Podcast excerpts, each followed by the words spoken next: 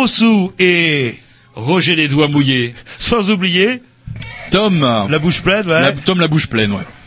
Et Grovitch. Grovitch et, et, et toujours pas de nouvelles pour la lumière rouge? Euh, non, là, Non. là, toujours pas, non. Non. C'est en cours, c'est en cours. Non, vous avez Moi j'ai des nouvelles, c'est en cours. Roger qui est en train de. Mais non, mais c'est les redé- petits qui ont secoué la limonade. Vous ouvrez une limonade, ploum, vous en avez Non, plein non, non, sur non. Grovitch a fait une bonne remarque, c'est qu'en fait c'est c'est des boire, il faut les boire dans un verre. C'est des instant pression. C'est écrit Quoi, dessus. ces conneries. hein Alors euh, voilà, quand vous l'ouvrez, ça fait une grosse pression et il faut le vider tout de suite dans un verre. Mais comme on n'a pas de verre, bah tant pis. Eh ben, et pourquoi vous avez acheté ça Parce qu'il y avait plus euh, la limonade qu'on boit d'habitude. Ah, Putain, bravo les gars. Et en plus, c'est la limonade sans alcool. Et ben comme ça, ça va être une émission bourrée, Bourrée comme tous les mercredis. mercredis. Puisque ce soir, après avoir reçu euh, nos amis les Verts, nous recevons nos amis du Front de Gauche. On a plein d'amis en ce moment. Oui, c'est vrai. on est très demandé, très sollicité. Ouais, là, là. ouais, ouais. On avait vu, après avoir vu un petit peu l'intervention de, de Sarko à la télé, on s'était dit c'est bien quand les journalistes sont obséquieux, qui posent des questions que tout le monde est bien prévenu à l'avance. Ça permet de mettre en avant les invités, leur donner toutes les chances de remonter dans les sondages. Regardez, depuis que les Verts sont passés, ils sont passés de 2 à 2. Pas mal.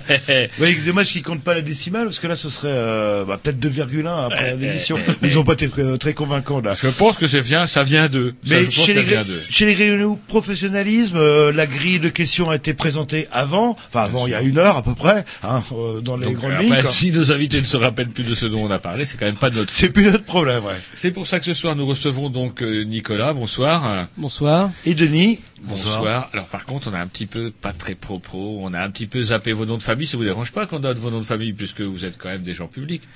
Tout à fait. Euh, Nicolas Kozik. Voilà. Et Denis Kermen. Voilà, Denis de- Kermen qui, euh, coïncidence ou peut-être une bonne idée de, de concept, se présente aux élections législatives 2012 sur la même circonscription que notre invité de la semaine dernière. Exactement. Oh, c'est rigolo. La huitième, la La huitième circonscription, la nouvelle. Putain, ça va être un rendez-vous à Hockey Choral sur la huitième. C'est chaud bouillant. Il y a beaucoup de monde sur la huitième. Il y a Alors, Bruno Chavana, il y a beaucoup de monde. oui. C'est vrai. On, on va essayer de on, tous les on pourrait peut-être préciser euh, que vous représentez euh, quel parti politique? Alors le Front de gauche, c'est un ensemble de plusieurs partis, et moi je suis du parti de gauche. Voilà. Et moi, je suis du Parti communiste français. Et vous êtes là euh, et vous faites partie du front de gauche. Front de gauche, voilà. Eh ben, ne on- pas confondre, comme pourraient le faire certains, le front de gauche et le parti de gauche, c'est pas tout à fait la même chose. Ce n'est pas la même chose. On rentrera dans les détails en, bah, en deuxième partie d'émission. Après, le petit disque, la programmation à qui euh, le... À vous. Non, attendez, je suis premier pour une fois. Vous êtes Ouais. premier. Ah, vous allez voir un petit morceau, euh, un peu euh, électro swing euh, chicken. C'est parti. Si on a du retour. Je vais voir ce que je peux faire. X Deluxe. The Deluxe Band. Good morning, ladies. Today we'll be having a delightful piece of deep fried chicken, chicken, chicken, deep fried chicken, chicken, chicken. You know, you know, that's why, that's why,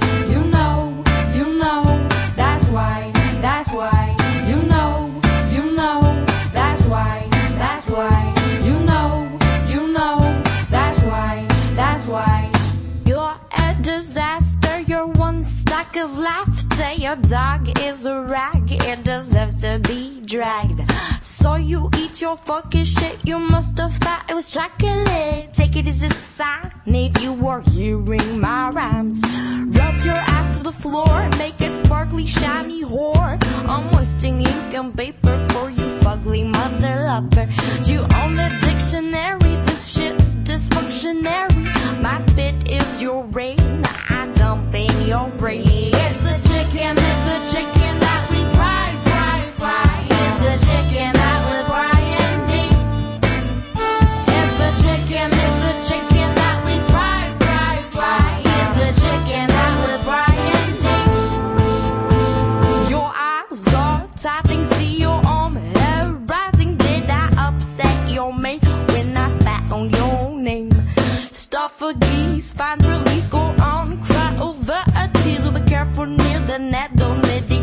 gritty, beardy beast. Pardon my French, you wanky sack of drench. Go ahead, hide under a bench. I didn't ask to be a witch. Big girls, blouse, all your ears fully aroused. It's a bit of pill to swallow, even though the words are shallow.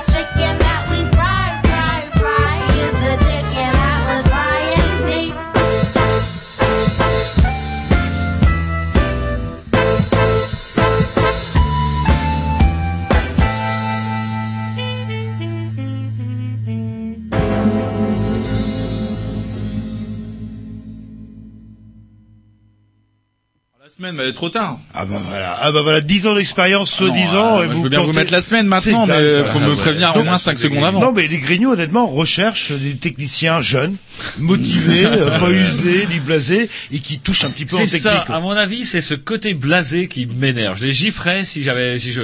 Non mais depuis quand on fait les le présentations de l'émission en première partie d'émission? Parce qu'à cause de vous, on est arrivé en retard. Voilà, Voilà, c'est pour on a un ça. petit peu zappé. On a dit que, mais quand on a dit le signal, c'est émission bourrée. Deux points. On reçoit qui? Ils se sont présentés. Oui, C'est vrai, oui. Vous Bon, écoutiez quoi? Après, on fait quoi?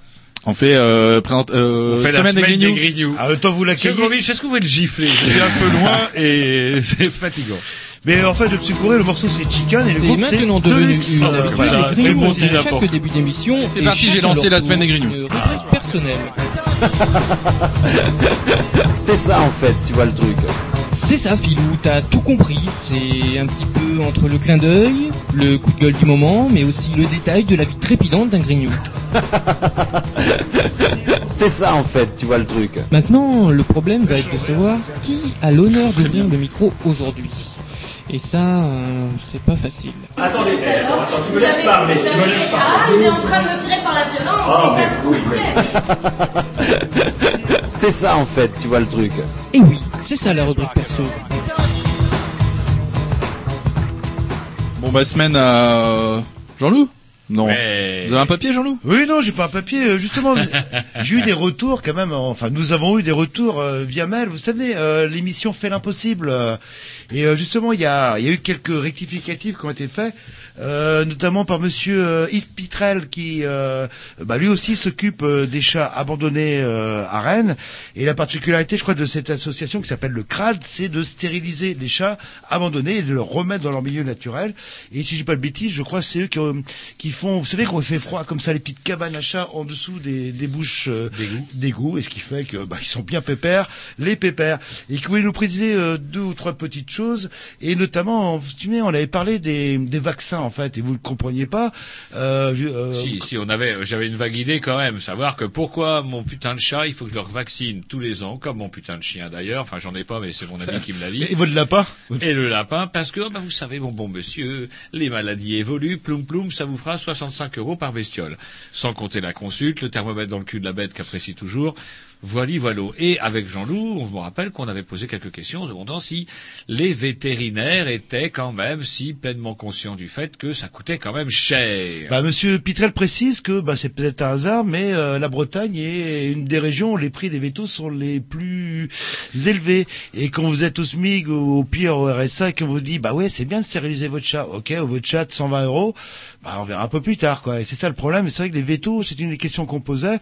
Euh, pour Et faire, pourquoi euh, ces vaccins Donc c'est pourquoi Alors, ces vaccins qu'il faut refaire tous les ans? J'ai lu, euh, enfin, j'ai suivi le lien que Monsieur Pitrel nous avait envoyé, et euh, bah c'est vrai que certains disent que une, euh, un vaccin euh, peut durer quelques années, voire euh, sur c'est sur une catégorie non négligeable de chats en fait durer toute leur vie, comme nous les humains. Hop, on se fait euh, vacciner une fois pour la variole et on la chope plus. Parce qu'on n'a plus de variole. En clair, on nous vend ça comme quoi le, le virus évoluerait.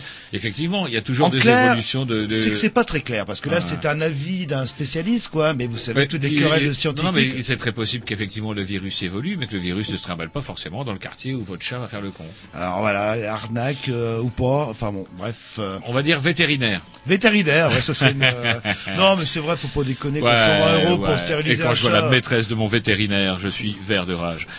Semaine des Grignoux, tiens, comment dirais-je Il roule- il roule en BM, je suis euh, sûr. On a reçu nos amis verts, c'est con. J'ai su ça qu'après. Brénilis, vous savez, c'est là où il y a une centrale centrale, qu'on n'arrive pas à démonter. Eh, qui tourne à fond les gamins. Non, le- elle tourne plus, elle tourne non, plus. mais à côté ils en ont foutu une au gaz, Non, je crois. alors c'est ça justement le souci, c'est Eh que ben, grâce à ça, Bretagne.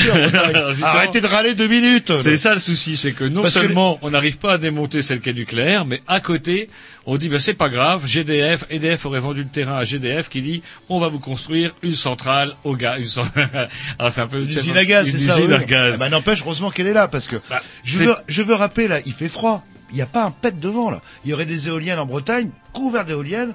Ouais, on mais serait alors, pas justement, j'ai une quoi. question à vous poser, alors, parce que vous me parlez de ça. Comment ça se fait que le nucléaire qu'on nous vend tant ne nous couvre pas, euh, comment, euh, ne couvre pas, effectivement, notre consommation d'électricité et qu'on n'arrête pas de nous dire, oui, ça va péter, les Bretons, il faudrait bien Oh, si vous suis- mettiez dans votre lit clos dès 19h30 après une soupe, le lit clos, parce que là, vous nous faites un peu chier J'ai et juste on une- va vous couper le jus. Une question embarrassante à vous poser. Avant de partir euh, des cabanes, est-ce que vous avez pensé à baisser votre chauffage? Oui, et j'ai demandé justement aux techniciens de s'en occuper. Ah, gros, non, gros, gros, et alors, Grovich l'a pas fait, quoi, là. Ah, je rêve.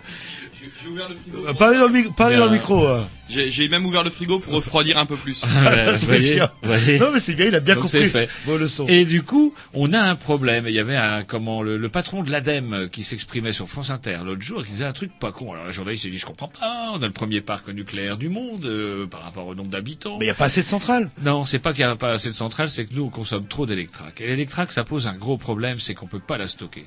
Donc quand le- les centrales tournent à plein et que c'est, on va dire en été, que tout le monde est sous tente avec sa petite lampe but à gaz, Bah, ils tournent pas à plein, eh ils sont ben, pas fous, quand même. euh, Ça tourne au pour- ralenti. Elle tourne au ralenti, donc pas pour grand chose. Et quand l'hiver, effectivement, comme depuis les années 70, parallèlement à l'industrie nucléaire, on nous a vendu le chauffage électrique, c'est pratique. Vous vous rappelez pas de toutes ces pubs dans les années 80? Oui, chauffage électrique, c'est génial.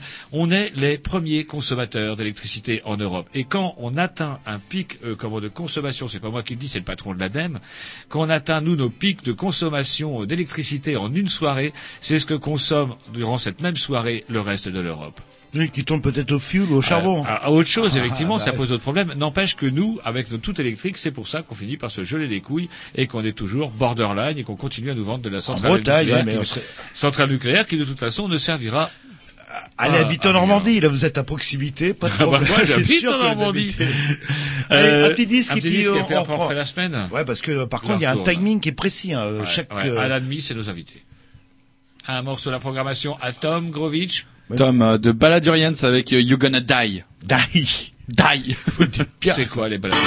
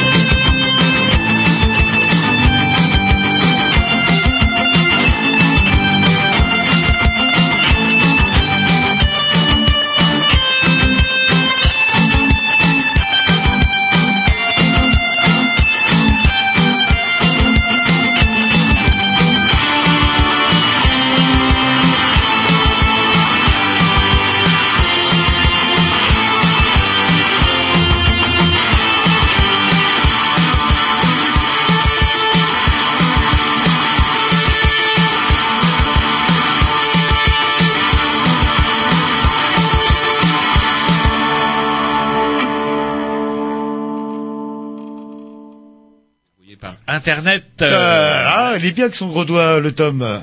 Allez, à vous, Ça Roger. mieux s'il le peignait en rouge. Allez, tiens. Allez, on va quand même être obligé d'en parler. Tout le monde en a parlé. Et justement, c'est bien ça le problème. C'est que tout le monde en a parlé. Cette fameuse phrase de Claude Guéant devant des étudiants l'UNI, comme quoi il y aurait des civilisations qui seraient supérieures aux autres. La belle affaire. Pas supérieur. Attendez, comme vous résumez. Attendez, ah, D'autres le- qui seraient inférieures à ce moment-là. Non, qui je sais- qui serait différente. Non, pas Ah, vraiment. C'est pas non. vraiment ce qu'il a dit. Ne déformez pas ce qu'il n'a pas. Et en fait, ce qui est rigolo, c'est que comment, justement, quand Monsieur Guéant fait un discours devant l'UNI, pourquoi euh, les socialistes poussent des cris C'est- C'était évident, évident, évident que c'est c'est un message de pure provocation qui sert justement à cliver. Sarko adore cliver. Ça a toujours ses communicants lui ont toujours vendu ça. Ils lui ont vendu ça il y a cinq ans. Il refait pareil. Il aurait bien, il aurait été plus avisé de, je sais pas moi, rappeler par exemple que Sarko, lorsqu'il était ministre du budget, euh, laissait tomber Guéant, laissait Guéant à sa misère intellectuelle et à sa pitoyable tentative pour accoler les voix du Front National, et plutôt de rappeler que pendant que Sarko était ministre du budget, il a vendu notre or, le Hongrois. Il a vendu notre or. C'est-à-dire que, alors qu'il y avait moyen. Bah, alors- bah, il a pas eu le nez. Qu'est-ce que vous voulez que je vous dise il n'a pas eu le nez, mes couilles. Même les Espagnols, qui sont pas réputés futés en économie, la preuve, ils, ils sont en train de plonger l'euro, les maudits Espagnols. Vous voyez, c'est pour dire. Et les Eh Grecs bien- qui se Eh bien, comment dirais-je Les Espagnols ont arrêté de mener cette politique, c'est-à-dire une politique, c'est-à-dire que quand le père euh, Sarko est arrivé ministre euh, de l'économie, il a demandé à la Banque de France de gérer plus activement les réserves de change. En clair, vendre notre or pour acheter qui du subprime, qui Bah, de, ça des- prend du moins de to- place. Bah, Ça prend ça prend place. et ça ne vaut rien. Faut quand même savoir que, euh, à titre de comment dirais-je, de, on a perdu, euh, comment dirais-je, on Ah a bah, perdu allez-y. 9,2 milliards d'euros avec euh, cette plaisanterie-là. Ouais, mais il pouvait peut-être pas prévoir ça allait augmenter. Mais vous ne pouvez pas ça, là. prévoir quand le, comment la Belgique avait arrêté en 2005, le Portugal en 2006 et Bah, l'Espagne en attendez, 2007. ils en avaient plus, ils avaient plus rien, ils avaient plus rien à vendre. Le, et le Portugal. euh, Mais ça nous a quand même permis, ça nous a quand même permis euh, de gagner dans le cadre de la RGPP 699 postes équivalents à temps plein auprès de la Banque de France. Alors rappelez peut-être, c'est quoi la RGTTP C'est la révision générale de la politique publique, un truc comme ça. En clair, virons les, ces putains de fonctionnaires et appelons, appelons les- euh, faisons appel à des sous-traitants afin de faire plus cher et pas forcément aussi efficacement, voire les grèves par exemple dans les aéroports en décembre avec des gens qui avant appartenaient à la PAF qui ont été vendus à des sociétés privées. Bref, comment au nom de la comment on a viré 700 postes dans la Banque de France, perdu l'équivalent de 9,2 milliards d'euros et se prétendre, se prétendre être plus efficace au suffrage universel. Voilà. Bah, mais bon, on a peut-être une, une réponse euh, du, du front de gauche. Vous avez terminé, Roger? Non, j'ai pas. Ah terminé. bah allez-y. Et Alors, voilà, j'ouvre mon carnet. Si un truc, qui- ah tiens, un truc, on n'a pas trop de temps, c'est pour ça que je vais en parler tout de suite. C'est, vous êtes un petit peu le, le monsieur vélo chez nous, le monsieur bicyclette, en tout cas l'expert dans le Tour de France. Et j'ai pensé à vous, Jean-Loup, mon cœur a saigné. Mais non, Quand mais- j'ai vu, attendez, je finis, Non, je vais vous laisser la la parole parce que j'ai une question à vous poser. Quand j'ai vu euh, l'aiglon espagnol, Contador, Ouais. pour quelques picto-microgrammes de- d'un produit, certes, qui vous permet de courir à 2000 à l'heure, comment ça se fait qu'on a pu lui faire de la misère et lui arracher son titre, justement gagné? Et ce matin, alors que je prenais ma douche, qu'est-ce que j'attends? Chez Paul- des Poltron Minet, c'est chez notre Gianni Longo national que la police a débarqué et qu'on aurait trouvé des factures rapport à des achats de PO chinois. Bref, je termine et je vous demande, et je Ah vous, oui, je vous passe la parole. C'était la question. Il y a quand même quelque chose, est-ce qu'il y aurait quand même pas quelque chose de pourri dans le monde du cyclisme? Alors justement, ce que dit souvent le monde du cyclisme, si on chope autant de personnes, surtout euh, des contadors qui ont gagné le Tour de France, qui en théorie seraient intouchables, c'est que les contrôles sont sérieux. Parce que c'est quand on parle de, de tennis, apparemment, il n'y a pas de dopage dans le tennis. Quand on parle de foot, les mecs euh, qui font trois quatre matchs, non, il n'y a pas de dopage dans le foot. Euh, dans le volet, dans moult moult sport, euh, est-ce que c'est pas forcément parce que le cyclisme est particulièrement surveillé qu'on a l'impression euh, que bah, les, les affaires sont plus nombreuses. Mais Et est-ce qu'on de peut pas côté, pour terminer, question que je voulais vous poser non mais pour terminer Ah. juste sur une phrase, euh, là on est cycliste professionnel aujourd'hui, on est les rois des cons d'essayer de se doper puisque vu les nombres de contrôles qu'il peut y avoir, faut être le roi des crétins. Alors quoi. pourquoi il se dope? Bah le problème c'est son pote Raditos, qu'il a vu euh, l'état. Hey, j'ai du bon jamon euh, du pays. Et qui lui a fait euh, manger de la viande contaminée. Eh ben voilà, c'est tout. Donc vous, alors, non seulement pour vous, Contador est innocent, Gianni Longo, c'est un complot crypto Non, c'est pas ça, Alors, prouve- Gianni Longo, c'est quoi alors? Non, mais ça prouve que au moins les instances antidopage font le, leur boulot dans, dans ce milieu-là. Parce que euh, citez-moi un sport où il y a eu des cas de dopage. L'athlétisme, peut-être parce que c'est sais- surveillé. Et comment, mais je sais euh, qu'au moins les guignols vous rejoignent parce que dans l'édition d'hier soir, on voit euh, Nadal, pas vu. Nadal, on voit Nadal qui va, euh, oh, il est dans sa bagnole et puis un espèce de gros 4x4 de riche et pff, il tombe en panne d'essence et il, il s'arrête à la station essence et euh, il commande une grande bouteille d'eau.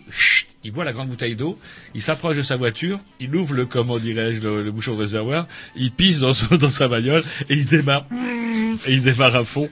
Nadal qui est pas un cycliste, ce me semble. Oui, enfin bon, je pense que chez les tennisman, pour tenir pendant Peut-être 6 heures d'affilée à fond les gamelles avec une concentration absolue, un petit peu de coke ou autre chose, attention, attention, moins des slabs peut forcément aider. C'est tout ce que je veux dire. Et, il je dis pas pas, le non dopage, plus, euh, la dernière question quand même, parce qu'on va peut-être pas passer Noël là-dessus, mais dernière, il y a presque, il n'y a pas non plus un petit peu une, une forme de, de je sais pas, d'aveuglement général de la part des médias, par exemple, quand on voit que les gens vont bientôt plus vite que, comment dirais-je, que votre scooter lorsqu'il monte Mais- le Tourmalet. Par contre, Que- attendez, je finis. Non, mais- Que année après année, les records de vitesse soient battus en côte. Est-ce qu'il y a le pas matériel, le matériel qui s'améliore. Ouais, est-ce qu'il n'y a pas tout. non plus une forme de...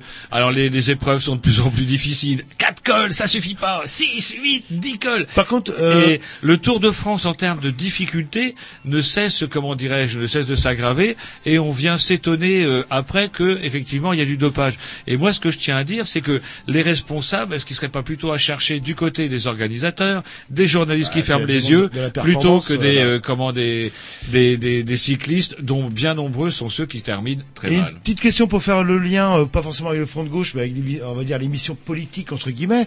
Les hommes politiques, quand même, comment ils font, euh, surtout là en période électorale, pour tenir pendant six mois, trois meetings par jour, euh, 7 jours sur 7, euh, genre 300 heures de boulot euh, par semaine? Ils doivent, euh, ils doivent avoir un petit truc, non, quand même? Enfin, on posera la question, euh, ou c'est moi qui me la pose Il tout nous seul. regarde, Ah ouais, parce que il nous regarde avec un air assez atterré. C'est vrai qu'une campagne électorale ou même une charge présidentielle plus une quand elle, ça doit tirer sur le bonhomme quelque Sans part. Doute, voilà. mais moi je m'interroge quand même plus de voir Gianni Longo à près de 65 ans, 33 fois, comment dirais-je, médaillé olympique, il y a quand même des questions à se poser, non? Allez, un petit disque, euh, tiens, que je dédicace. Euh...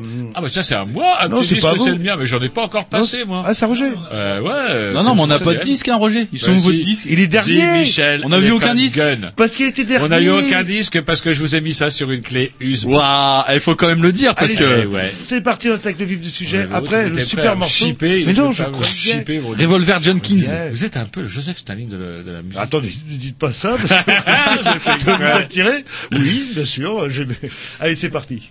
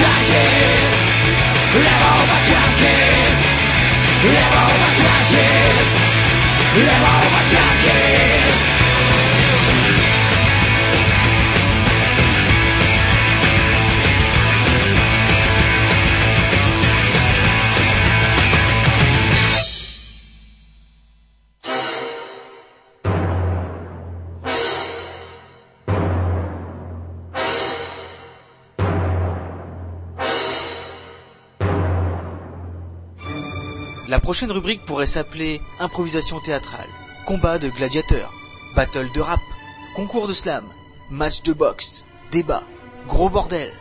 Peu importe finalement, car nos grignoux ont appelé ça l'arène des grignoux.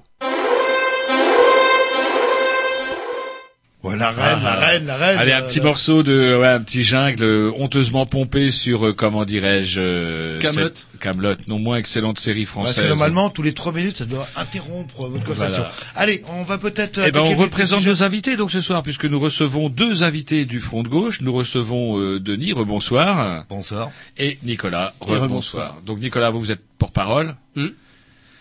Du parti de gauche euh, Rennes-Nord. Ouais. Et vous, Denis, vous êtes euh, Je suis membre du PCF et je suis candidat dans la huitième circonscription législative de juin. Voilà, circonscription où donc se Euh, présentait attendez, notre invité je- de la semaine Je dernière. comprends pas grand chose. Je crois que c'est le front de gauche euh, qui était en face de nous et vous me partez du parti de gauche, vous me partez du, vous me parlez du parti communiste. euh, On, va on s'est trompé d'invité ou? Et non, on va vous expliquer. euh, c'est le Front de gauche, c'est un ensemble de partis, alors euh, qui se sont associés. Ça fait quand même bientôt trois ans, enfin même plus de trois ans, euh, qui sont ensemble, qui se sont présentés à différentes euh, échéances électorales euh, sous la bannière. C'est une bannière en fait, Front de gauche.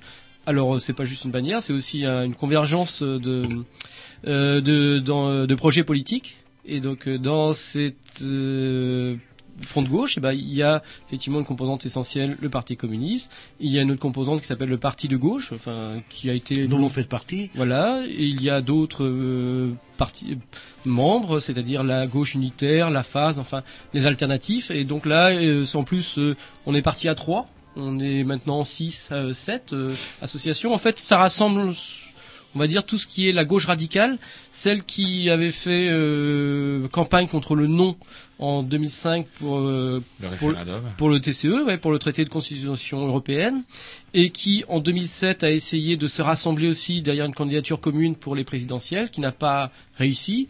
Donc euh, le candidat qui était potentiel, c'est José Bové, mais en fait euh, tout ça n'a pas abouti. Et finalement, euh, face à, à l'urgence et face à euh, le manque de réponses, manque de propositions crédibles à gauche, euh, eh bien, euh, on a constitué euh, ensemble ce front de gauche. Il s'est présenté d'abord au régional. ne pas les partis. En- depuis 2007, il y a eu d'autres élections avec le Front de gauche. Les régionales. Alors, dites-moi, il y a eu les régionales. euh, que vous avez fait quoi au régional? Oh, les régionales, euh, en fait, euh, on a on a pas mal marché le front de gauche, hein, mais euh, euh, c'était pas encore tout à fait unitaire, hein, euh, en particulier dans l'île-et-Vilaine. Mais euh, depuis, effectivement, l'unité s'est faite et euh, j'abonde dans ce qui vient d'être dit. Effectivement, c'est l'urgence qui a qui a créé ça. Il fallait absolument faire l'unité à la gauche du Parti socialiste. On ne pouvait plus, face à la situation telle qu'elle est, telle qu'elle est devenue, mais déjà à l'époque, c'était une situation urg- urgente. on ne pouvait plus se permettre la division à la gauche du PS. Et donc, on a pris la responsabilité, effectivement, de créer une politique de front, c'est-à-dire que les, partis ne se dissolvent pas du tout dans le front de gauche, mais ils luttent ensemble, y compris sur le terrain. Et euh, c'est la décision qui a été prise. Et pour l'instant, ben, on s'en félicite parce que ça marche. Euh, ça marche non seulement dans les élections, mais ça marche aussi sur le terrain. Et on ne peut pas vous dire à quel point euh, on est souvent, peut-être pas félicité, mais en tout cas encouragé pour cette unité-là. Beaucoup de gens nous disent euh, bravo pour l'unité. Il y a aussi des gens qui craignent la dissolution. En particulier dans mon parti, il y a des gens qui craignent la dissolution. Il n'y a aucune dissolution. C'est-à-dire la dissolution du PCF au sein Oui, de. Il n'en est pas question. Il n'en est pas question. Mais pour l'instant, on garde cette politique parce que elle est, pour l'instant, euh, vraiment, elle nous permet d'aller de l'avant. Elle nous permet vraiment de progresser. Et j'insiste, y compris à la base, parce que à l'origine, c'était une politique de base, de front de base, sociale. Et avant de- d'aborder les détails, c'est vrai qu'on avait un questionnaire élaboré, on devait poser la question à chacun de nos, de nos invités. Une petite question plus personnelle. euh, pour Ouais, euh, on va commencer. par Nicolas. Euh, c'est pourquoi cet investissement politique euh, et militant en fait dans le vous c'est le parti de gauche en fait. Ouais, Qu'est-ce qui vous a poussé à Euh, je n'ai aucune tradition familiale euh, d'engagement politique. Euh, Moi-même, j'ai regardé, j'ai toujours regardé avec intérêt la politique, mais sans m'engager. Alors, à partir d'un certain, enfin, un certain moment, effectivement, ça m'a intéressé. C'est vrai que le, le, le traité de constitution européenne, c'est-à-dire la libéralisation, c'est je faisais confiance en fait jusqu'à présent, je faisais confiance vaguement à- aux élus, notamment au Parti socialiste ou même aux, aux Verts, pour défendre effectivement mes idées. Alors, je n'étais pas tout à fait d'accord avec euh, ce qu'ils pouvaient proposer, mais j'avais une confiance. Et cette confiance a été rompue en 2005, c'est-à-dire qu'on a bien vu que sur des engagements où, où vraiment il y avait un rendez-vous qui avait été pris euh, par rapport à, à un projet politique, et bien là, euh, il y avait un déni. Notamment, bien sûr, quand après, de plus, on a le, le référendum a dit non, et quand les élus, représentants du peuple, ont été votés effectivement euh, à Versailles euh, l'acceptation de ce traité. Donc euh, ça, ça a été vraiment euh, me dire qu'il faut faire, il faut faire quelque chose, il faut s'engager. Alors j'ai, au départ, moi je suis plutôt écologiste. hein. Enfin, c'est vraiment ma, euh, mon origine. mon- origines, ouais, ouais. mes origines, une écologiste, c'est-à-dire en considérant que rien ne peut se faire si on ne prend pas en compte les, lim- les limites et les opportunités que nous propose l'environnement. L'homme ne peut pas tout, il y a des limites. Et, euh, et puis c'est euh, en plus avec un- une approche assez environnementaliste de la vie, c'est-à-dire que euh, l'homme est un être naturel. Enfin, je ne vais pas faire euh, trop de philosophie politique, mais c'est vraiment mon engagement.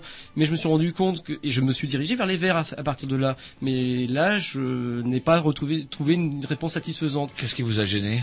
Euh, bien, ce qui gêne actuellement aussi, je pense, dans leur engagement, c'est-à-dire que ils ont des bonnes propositions, une bonne philosophie, mais au niveau de la proposition politique, euh, euh, ils renoncent à beaucoup trop de choses. Ils renoncent à, au rapport de force notamment, au rapport de force. Et il est clair que pour orienter euh, toute la politique qu'on va devoir mener pour sortir de l'impasse dans lequel on est et des crises, les différentes crises dans lesquelles on est, il va falloir faire vraiment levier et rapport de force. Or ça, les Verts sont très haut dans leurs propositions, par exemple pour le nucléaire, euh, pour sortir euh, donc de l'EPR par exemple, ils mettent ça comme condition sine qua non, et le lendemain on retrouve, bah non non, finalement c'est plus une condition. On peut pas faire de la politique comme ça. Il faut un rapport de force, et c'est pour ça que je me suis engagé. Alors, euh, bah quand Mélenchon a proposé son création de parti de gauche, et après quand le tout de suite, hein, parce que ça a été immédiat, le Front de gauche est créé, eh ben j'ai trouvé que c'était une, bonne occasion de se lancer euh, dans l'action politique. Et, vous, Denis, alors vous, vous faites partie de, vous êtes, enfin, excusez-moi, je vais pas être gentil avec vous, mais un, un survivant du, du parti euh, communiste euh, français. Oui, un survivant, j'accepte le terme, d'autant plus pour ma génération. Moi, j'ai 49 ans. Donc, il est vrai que cette génération des quarantenaires et cinquantenaires, eh bien, nous sommes assez peu nombreux dans le parti. Mais il y a beaucoup de jeunes. Il y a beaucoup de jeunes, il y a bien sûr des, des anciens, bien sûr, mais il y a beaucoup de jeunes et il y en a de plus en plus. Savez-vous qu'il y a euh, autant de jeunes qui sont adhérents du PCF que d'adhérents entiers du NPA de Mais- moins de 25 ans. Est-ce que c'est, Ah. Oh, Et donc il y a beaucoup de je- jeunes. gentil, Moi, moi j'ai commencé, bah, moi je suis adhérent du PCF seulement depuis 4 ans. Ouais, j'ai adhéré en 2008. Alors comment vous êtes tombé dans alors, Vous êtes un adhérent récent. hein, Ouais, c'est un adhérent récent, oui, absolument. Eh bien, parce que en 2008, je me suis dit qu'il fallait faire quelque chose face à la politique de la droite, à la politique de Sarkozy, Mhm. face à l'UMP et à cette politique qui était vraiment destructrice et volontairement destructrice du lien social, destructrice des cadres qui étaient des cadres sociaux de la République française depuis la libération, quand je me suis aperçu que c'était vraiment une politique volontaire et systématique. La lutte des- destruction. la lutte des- des classes, en fait, qui n'est pas terminée, Je me quelque suis dit part. que la lutte des classes, non seulement n'était pas terminée, mais qu'il fallait s'engager. J'ai toujours été engagé politiquement, je me suis toujours intéressé à la politique.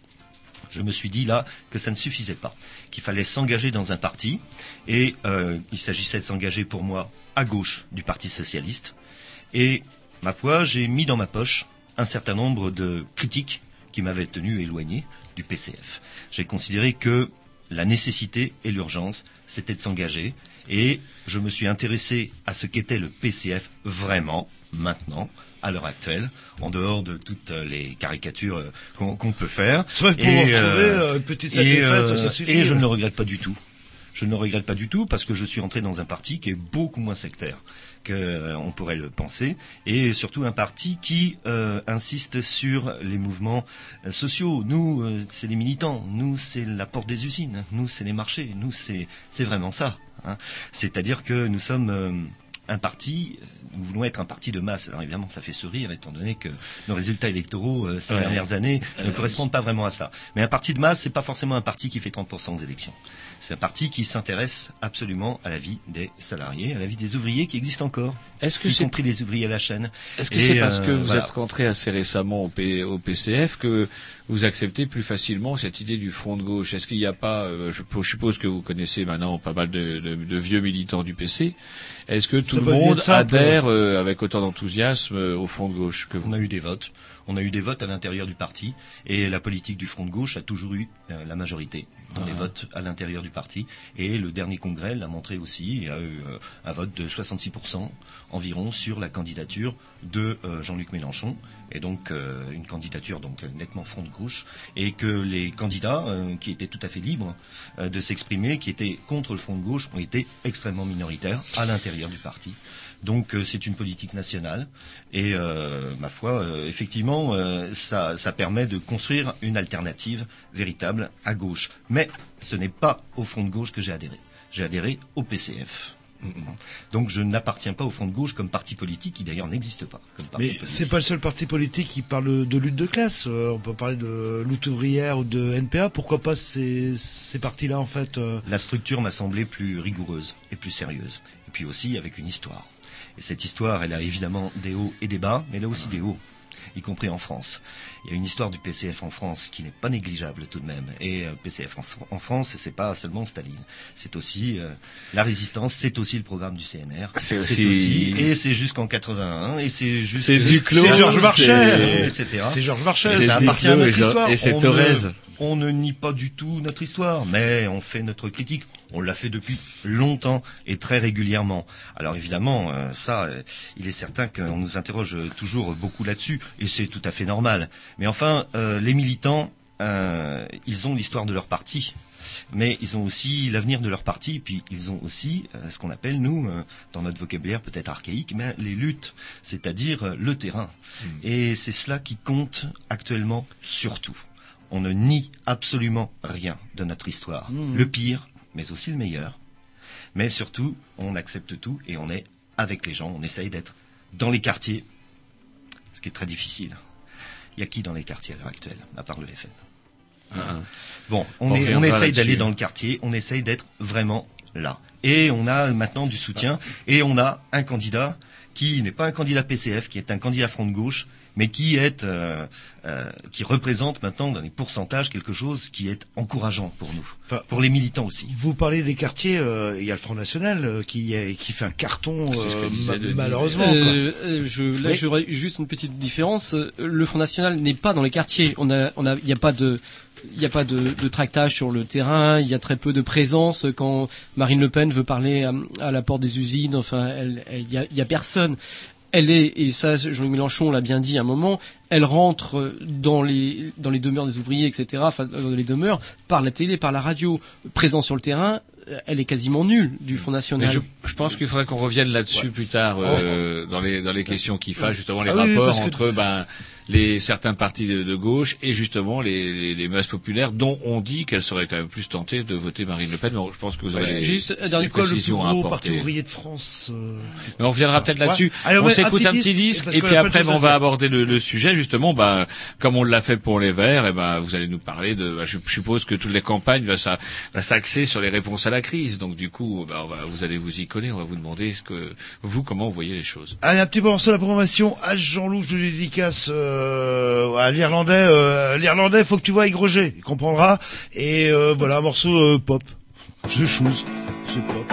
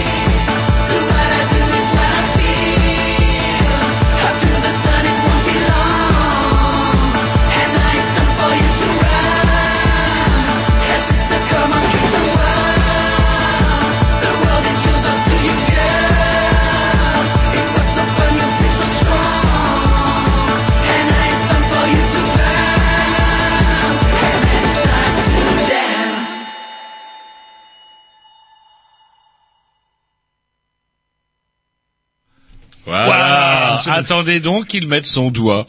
Dès qu'il met son doigt, vous voyez qu'on va, grâce à, comment dirais-je, euh, au numérique maintenant, pour savoir qu'on est à l'antenne, on nous met un doigt. Non, mais le, le Je jour- résume, non, mais il y en a- le jour où on aura la lumière rouge, euh, son doigt va nous manquer en fait. Je ne sais pas. Personnellement, je ne sais pas. Bref, On continue à nous le recevons toujours Denis et Nicolas du Front de Gauche. Et nous allons aborder maintenant bah, la deuxième partie euh, de nos questions, à savoir, euh, bah, comme on le disait tout à l'heure avant ce, euh, ce, ce morceau de musique, The Shoes. Eh bien, euh, bah, on est en crise. En tout cas, il y en a qui le disent plus que d'autres. Peut-être que c'est à des fins électorales aussi, à des savoir. Et en tout cas, vous, quand on vous pose la question, qu'est-ce que vous répondez bah, Par exemple, euh, contre, euh, dans la lutte contre le chômage. Ouais, Qu'on parle de crise, c'est chômage. Alors, quelles Parce que seraient ça les apparaît au solutions premier rang justement des préoccupations des Français. Alors euh, oui, alors euh, moi je vais prendre sur un cadre général sur la crise. Effectivement, vous dites la crise de chômage. Il n'y a pas que ça dans la crise effectivement, et c'est pour cela que le Front de gauche et notamment avec euh, l'association entre partis de gauche euh, et euh, partis communistes, on, on a, il faut élargir le concept de crise. C'est-à-dire que la crise c'est pas juste, euh, enfin c'est juste et c'est dramatique la montée du chômage. Et c'est vrai que euh, quand on regarde les chiffres du chômage, enfin Denis en parlera tout à l'heure, euh, il y a les, chiffres euh, qu'on présente comme ça euh, qu'on présente officiellement, euh, 2 millions, 2 millions 8 de mais ça masque en fait un sous-emploi et un chiffre beaucoup plus important. C'est pareil aux États-Unis. J'ai appris qu'aux États-Unis, euh, quand on dit, euh, quand on donne les chiffres du chômage, ils sont euh, euh, divisés par deux quasiment par rapport à la, à la- au vrai, au vrai chiffre de- du manque d'emploi. Alors maintenant, moi, pour la crise, c'est une crise plus encore plus générale. Le, le manque effectivement de travail pour un ensemble de, de, de, Français est dramatique, mais il y a une crise beaucoup plus générale. Il y a la crise écologique. Alors, euh, on en parlera après, mais il faut l'intégrer tout de suite dans, dans, la, dans la réflexion. C'est-à-dire que cette crise écologique a été centrale en 2007, et par, maza- euh, par hasard, euh, un claquement de doigts, elle est, elle est quasiment plus là, euh, celle-là. Et il y a une autre crise qui est aussi aussi importante, c'est la crise démocratique. C'est-à-dire que actuellement, on est en train de vider la politique, euh, euh, on est en train de vider la politique de son pouvoir d'agir. C'est-à-dire qu'on est en train de dire, de toute façon, on n'a pas le choix. La souveraineté, il y avait tout un débat hier soir, c'était intéressant, mais on en parlera peut-être tout à l'heure. C'est-à-dire que euh, il y avait des gens très intelligents qui étaient réunis autour d'une table chez Monsieur Tadei, euh, donc à France 3, et on demandait à quoi ça sert de voter. Et finalement, à quoi ça sert de voter puisque de toute façon les politiques ne peuvent rien. Et c'est là que le Front de gauche vient dire si on, on peut et on doit, on doit reprendre la main sur euh, la chose publique, la chose politique. Alors voilà pour ma réflexion générale sur euh, la crise. Effectivement, il faut l'élargir euh, absolument. Alors vos solutions, alors Oui, les solutions. du coup. Bah, pardon, avant les solutions, un petit mot aussi sur la crise. Euh, euh, la crise pour qui? Euh, Pour euh, pour nous, la crise, c'est en fait euh, une crise. euh, D'un côté, c'est une crise de croissance du capitalisme qui va s'en tirer de toute façon. C'est une crise de croissance du capitalisme qui est devenu maintenant un capitalisme entièrement financier. Et en fait, c'est une transformation. C'est une transformation du, du capitalisme. Donc, de ce côté-là, de ce côté-là, euh, la crise, euh, je n'ai aucun souci, malheureusement, pour les structures mondiales financières. Ça n'est pas une crise véritablement pour eux, c'est un changement, une modification dans la structure du capitalisme. Maintenant, évidemment, comme d'habitude, à la marge, qui va payer Les classes populaires et les classes moyennes, bien entendu. Et pour eux, c'est la crise. Et pour eux, c'est-à-dire pour nous, c'est la crise. C'est la crise, c'est-à-dire que ça se paye en termes de chômage, et j'y viens tout de suite, et aussi, d'ailleurs, de baisse du pouvoir d'achat, bien entendu, comme on est en train de le voir. Alors le chômage, bah, le chômage, euh, il est dû au fait que les entreprises, évidemment, euh, licencient. Voilà, c'est un, c'est truisme, c'est une évidence. C'est-à-dire que pour nous, en fait, il faut procéder à une massive politique de hausse des salaires, de hausse du pouvoir d'achat, et à partir de ce moment-là, à partir du moment où la consommation peut renaître d'une certaine manière, alors c'est seulement là que euh, le chômage baisse. Les entreprises, elles embauchent quand effectivement elles peuvent vendre. C'est-à-dire que au lieu et je finis juste, hein, je finis. C'était prévu de nous comme ça, parler- mais il a craqué. De nous parler toujours de la baisse des cotisations salariales. Il y a, il y a qu'une seule pour les, les capitalistes, hein, il n'y a qu'une seule marge de manœuvre, c'est de baisser, baisser, baisser toujours les cotisations salariales. Eh ben, c'est le contraire qu'il faut faire. C'est très simple de toute façon, de façon générale. Moi, quand j'entends le MEDEF dire quelque chose, j'ai une petite tendance instinctive à me dire, tiens, c'est bien simple, ça doit être à peu près le contraire, hein, qui, qui doit être utile pour la population. Et donc, je pense qu'il faut, contre le chômage, établir une véritable politique de, de, de volontariste, de prospérité. C'est-à-dire qu'il faut recommencer véritablement de ce côté-là. Et c'est-à-dire arrêter de, jouer sur les salaires et euh, arrêter en quelque sorte de faire des cadeaux sans cesse aux entreprises de, de ce point de vue-là. Et euh, pénaliser les entreprises qui délocalisent, pénaliser les entreprises qui systématiquement font euh, de, de la marge du point de vue financier, et à partir de ce moment-là, on pourra peut-être parler d'une véritable lutte contre le chômage. Auparavant, c'est même pas la peine d'en parler, c'est de l'argumentaire idéologique idéologique de la part euh, des tenants du capitalisme. Excusez-moi, mais le mot existe encore pour nous parce que la chose existe encore et euh, on n'est Oui, pas. c'est intéressant parce que c'était devenu ringard un petit peu à un moment donné la lutte des classes, etc. Après la chute du mur de Berlin, je vais pas, euh, comment dirais-je, euh, Premier, le couteau. aurait dit Jean-Loup. Mais c'est vrai que par contre, c'était devenu ringard et en fait, euh, enfin ringard euh, pour certains, et en fait, la, la lutte des classes n'a jamais cessé d'être. C'est pas parce que effectivement la guerre froide était terminée, on a confondu somme toute guerre froide et lutte des classes du fait de bah, la perversion, enfin des systèmes communistes et du coup, ça, ça a posé, un, ça a foutu un coup au moral aussi à l'idée de lutte des classes justement. Vous n'avez pas un souci pour vendre justement cette Euh, idée de lutte des classes Warren maintenant Buffett, euh, Warren Buffett, donc le financier américain, a bien dit qu'il y a toujours la lutte des classes et qu'actuellement c'était la sienne qui était en Oui, train oui, de c'est pour gagner. ça ça. Phrase euh, hyper célèbre et c'est exactement ça parce que Denis dit effectivement la crise, mais pas pour tout le monde.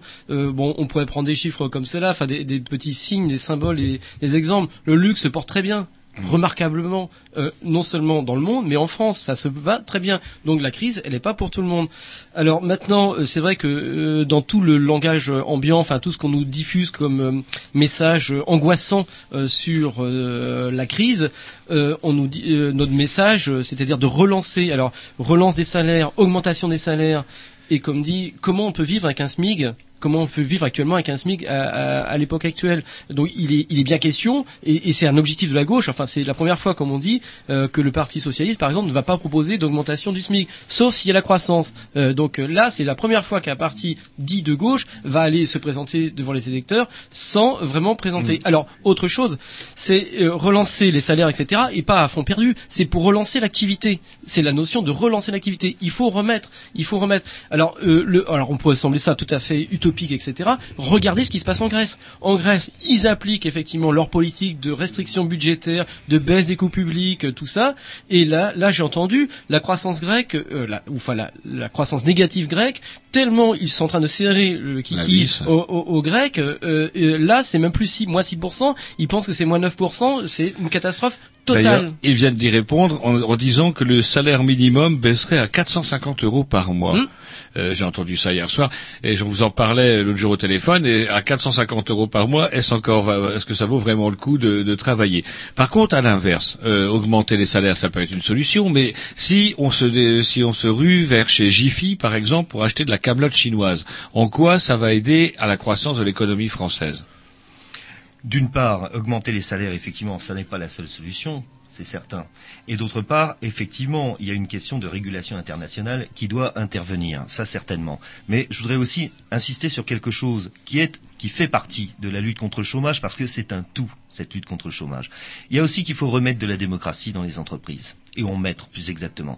C'est-à-dire qu'en particulier dans les grandes entreprises, il faudrait peut-être euh, songer de temps en temps à établir un nouveau pouvoir de contrôle des salariés dans les entreprises, de telle sorte que les politiques euh, stratégiques des entreprises ne soient plus exclusivement dirigées vers le profit en quelque sorte des actionnaires qui sont maintenant souvent des fonds de pension qui réclament effectivement du, profit euh, palpable immédiat, mais avec un contrôle démocratique dans les entreprises par l'intermédiaire des CE, par l'intermédiaire des délégués du personnel dans les CE. On a peut-être ici l'idée d'un contrôle. Je suis pas un fanatique des contrôles, mais tout de même de temps en temps il faut pouvoir regarder quand même ce qui se passe. hein. Et euh, par l'intermédiaire des CE, si on a une sorte de contrôle social des politiques stratégiques des entreprises, et si on privilégie la production eh bien peut-être on a là un levier qui pourra jouer contre le chômage. hein. Si on privilégie la production et non pas nécessairement les gains financiers, c'est quand même ça. On en revient toujours là. Euh, C'est-à-dire que on assiste maintenant vraiment à un capitalisme purement, uniquement financier et mondialisé. Parce que il y a deux choses d'après moi, dans cette crise. Il y a d'une part cette financiarisation, comme on dit, hein, euh, du, du capitalisme, et puis il y a autre chose maintenant, c'est la division internationale du travail. C'est-à-dire qu'à la même époque, on trouve des régions entières du monde qui sont devenues des régions industrielles, en particulier en Asie. Et donc on a cette conjonction, un capitalisme entièrement financier, et d'autre part des régions entières qui deviennent des régions de production qui connaissent leur révolution industrielle, avec tous les problèmes écologiques évidemment que ça pose. Ce qui fait qu'on a les deux choses. On a un atelier mondial qui, se, qui est en pleine révolution industrielle, qui produit, qui produit, et par ailleurs euh, des gains financiers qui régissent cela. Mais surtout qu'à terme, pour moi la crise c'est ça. Vous Je suis faites pas référence- persuadé que les Chinois veuillent bien payer oui, à pour la nous tout Chine. le euh, temps. euh, c'est vrai que ça, Asie en général. Comme quoi le communisme ça marche euh, parce que la, la Chine c'est quand même euh, une progression, euh, comme on dit, une, une croissance à deux chiffres. euh, C'est du, c'est, c'est du capitalisme, hein, la Chine. Ah bon pas- C'est- pas l'économie, c'est c'est un, c'est un, c'est une dictature. On peut l'appeler communiste si vous voulez, mais c'est une dictature avant tout. Et c'est surtout du capitalisme sauvage le plus total. Ouais, tous les membres du Politburo sont millionnaires, Voilà. propriétaires de multiples Voilà. entreprises, ça n'a plus euh, grand faut- chose à voir. Mao doit pas arrêter de se tourner dans son mausolée, d'ailleurs. On l'appelle la toupie. Comment dirais-je? Une autre une autre question, c'est rigolo, mais parfois avec les Grignoux, on a eu euh, euh, des quand vous parliez de la participation des salariés dans l'entreprise, euh, des scopes. Les scopes, comment dirais-je Est-ce que le souci, en fait, euh, il n'est pas plutôt que dans le temps, on avait des patrons qui pouvaient être paternalistes, et parfois ça avait un côté chiant, le paternalisme, mais qui au moins avaient le mérite d'avoir un peu une conception nationale, on va dire. Il avait envie, quelque part, il avait une envie... Social. Ouais, puis du social. Je vais pas parler d'André Citroën et ses crèches, etc., qui cachent sans doute aussi pas mal de conneries, mais bon, il y avait aussi un, un- un patronat qui était euh, pas, pas nationaliste, parce que j'aime pas ce mot-là, mais en tout cas qui avait une conscience nationale. Et maintenant, comme vous dites, eh ben les patrons les grandes entreprises, de toute façon, c'est des fonds de pension qui sont propriétaires des boîtes, ils sont comme des requins à l'affût. Dès qu'une boîte commence à se développer, boum, le fonds de pension met la main dessus. On la vide de sa substance, on vire tout le monde et on délocalise si on peut. Comment on peut faire pour empêcher ça? On reviendra pas au patronat pater- paternaliste de toute façon. Ça fait partie de l'histoire. On reviendra pas à ça et je pense pas qu'il faille revenir à ça. On a vu ce que c'était aussi. C'était pas nécessairement la panacée non plus. Non. Il ne faut pas faire confiance à des gens qui, euh, sur leur sonne de bonne foi, euh, sont capables d'avoir une petite politique sociale comme ça avec les employés. On reviendra pas à ça, ça fait partie du passé. Mais en revanche, nous on parle pas de ça. On parle d'une véritable participation des salariés à la politique stratégique des, entrepri- des entreprises. Ça veut dire que effectivement, on n'est pas du tout pour euh, les nationalisations à la papa, si j'ose dire, la socialisation. La socialisation, c'est-à-dire quelque part quelque chose comme effectivement un regard, je ne veux pas dire un contrôle, mais un regard vigilant voire critique sur les politiques stratégiques des entreprises. C'est pas simplement le bon vouloir d'un patron qui aurait des élans philanthropiques comme ça. Hein. C'est-à-dire la prime, la prime Sarko, euh, qui est un véritable flop avec des boîtes qui versent joyeusement 2,70 euros à leurs employés. Exactement. Exactement. Ça, c'est vraiment euh, tellement marginal que effectivement, ça fait sourire. Enfin, euh, et quand ça fait sourire, enfin, ça fait sourire de loin, mais ça fait pas du tout sourire les gens qui sont euh, qui sont concernés par ça. Ça les fait pas rire du tout. Non, non. La solution, c'est en effet de faire une politique industrielle rigoureuse et qui euh, mettent en place un, un véritable, véritable investissement des salariés euh, dans leur activité. hein. Il ne faut pas, il ne faut pas ici euh, désespérer les gens qui maintenant vont au boulot en se demandant s'ils vont pas être virés euh, un mois après parce que l'entreprise, comme vous disiez, va être euh, rachetée, etc. Ça, on désespère les salariés et c'est pas en désespérant les salariés qu'on va lutter contre le chômage, certainement pas. hein. Donc euh, il y a tout un renouveau à opérer ici et ça vient ça vient parce que au niveau mondial, au niveau mondial, il y a de plus en plus de signes que, euh, en quelque sorte, euh, on est à un tournant. Il faut profiter de ce tournant pour euh, socialiser vér- véritablement la production et pour avancer de ce côté-là. Alors, socialiser et aussi relocaliser, puisque tout à l'heure vous avez posé la question, on augmente les salaires et donc les gens vont acheter effectivement tout et n'importe quoi. Euh, la, question c'est si on augmente les salaires, en augmentant les salaires, on permet aux gens d'acquérir des biens de meilleure qualité. Et, et donc ça permet effectivement aux gens d'acheter des biens qui peuvent être produits euh, localement. Alors on n'est pas pour l'échelon, enfin on n'est pas pour le nationalisme, nationalisation, on est pour la relocalisation. Et ça c'est une démarche importante. La relocalisation a deux avantages, c'est d'offrir euh, du travail euh, localement et un enjeu et, et ça répond aussi aux critères écologiques, c'est-à-dire l'environnement. C'est-à-dire il, il faut effectivement euh, faire en sorte de privilégier la production locale. Bon, ça se fait très bien au niveau, on voit ce que ça peut donner au niveau des AMAP, au niveau de la, la, la, de la production agricole. Donc revenir à l'échelon local et non pas pour euh, une, euh, une crispation nationaliste. On peut parfaitement à partir de là euh, considérer qu'il y aura des échanges commerciaux dans le monde entier. Il ne s'agit pas de mettre des, des barrières aux frontières, mais euh, hum, relocaliser un maximum de production pour faire en sorte que les gens euh, puissent euh, dans un dans une région, nous c'est pour la région. Alors on proposait effectivement un protectionnisme euh, européen. Vous voyez, euh, souvent on accuse le Front de gauche euh, en, faisant des amalgames avec euh, le Front national de d'être pour un protectionnisme nationaliste, tout cela. Pas du tout. C'est au niveau euh, européen mettre en, place un système de, de de de critères, de critères sociaux et environnementaux. On a les deux en, les deux. C'est marrant parce que vous rejoignez les Verts. Les, les Verts disaient la même chose euh, mercredi dernier. Et euh, Jean-Luc Mélenchon, donc votre candidat, lui parle effectivement euh, de planification écologique plutôt que de réindustrialisation. Il parle de planification écologique. C'est quoi pour l'emploi, planification écologique? Je vous signale, Roger, que l'écologie, c'est le point Ah ouais. D. Ah, ah, on Euh, on on va ben, c'est lié à l'emploi. On va mettre un petit X et puis Voilà, vous histoire répondrez de, après. de rep- reprendre un peu notre souffle. euh, C'est parti, programmation. Je sais pas qui, mais c'est sûrement... Au petit. Ah bah, ça va être bien, alors.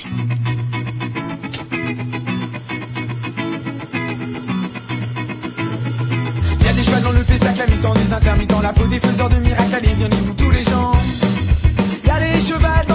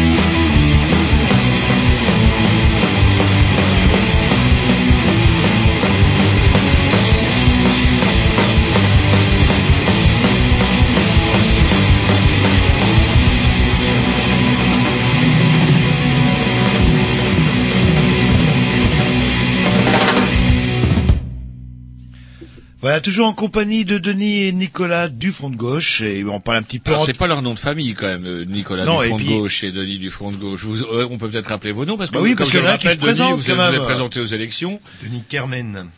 Nicolas Kozik. Cosic, voilà, c'est du local, ça. Par contre, euh, là, vous êtes pure souche, il n'y a pas de problème. On euh, est sous chien. Ouais, je pense que les gens de M-Gam vont vous apprécier. Je pense que ça, c'est avec vos noms de famille. Euh, euh. J'espère pas. pour, pour ce qui est de, pour ce qui est de ma part, euh, j'ai un nom breton, mais les Carmen euh, sont parisiens depuis N générations.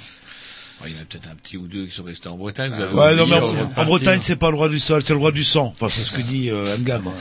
Allez, Alors, on, va peut-être justement, euh, on, on avait avant de mettre ce peut-être excellent morceau de Monsieur Grovitch de ska, un peu péchu comme on adore. Nous étions en train de parler justement de planification écologique, à savoir le lien avec l'emploi. Pour vous, justement, c'était donc euh, et enfin, je l'ai- je ne l'invente pas puisque c'est dans les paroles mêmes de euh, Monsieur Mélenchon dans son interview de Libé d'hier. Alors la planification écologique, alors c'est un terme qui a été présenté il y a quelques temps, c'est-à-dire que hum, euh, le mot planification fait peur. Et c'est vrai qu'on a beaucoup hésité en, en présentant ce mot, parce que ce mot planification... va vous rappeler des souvenirs. Voilà, le Gosplan, tout ça. Mais euh, et, il a défendu, on a défendu cette idée, et c'est- l'idée quoi?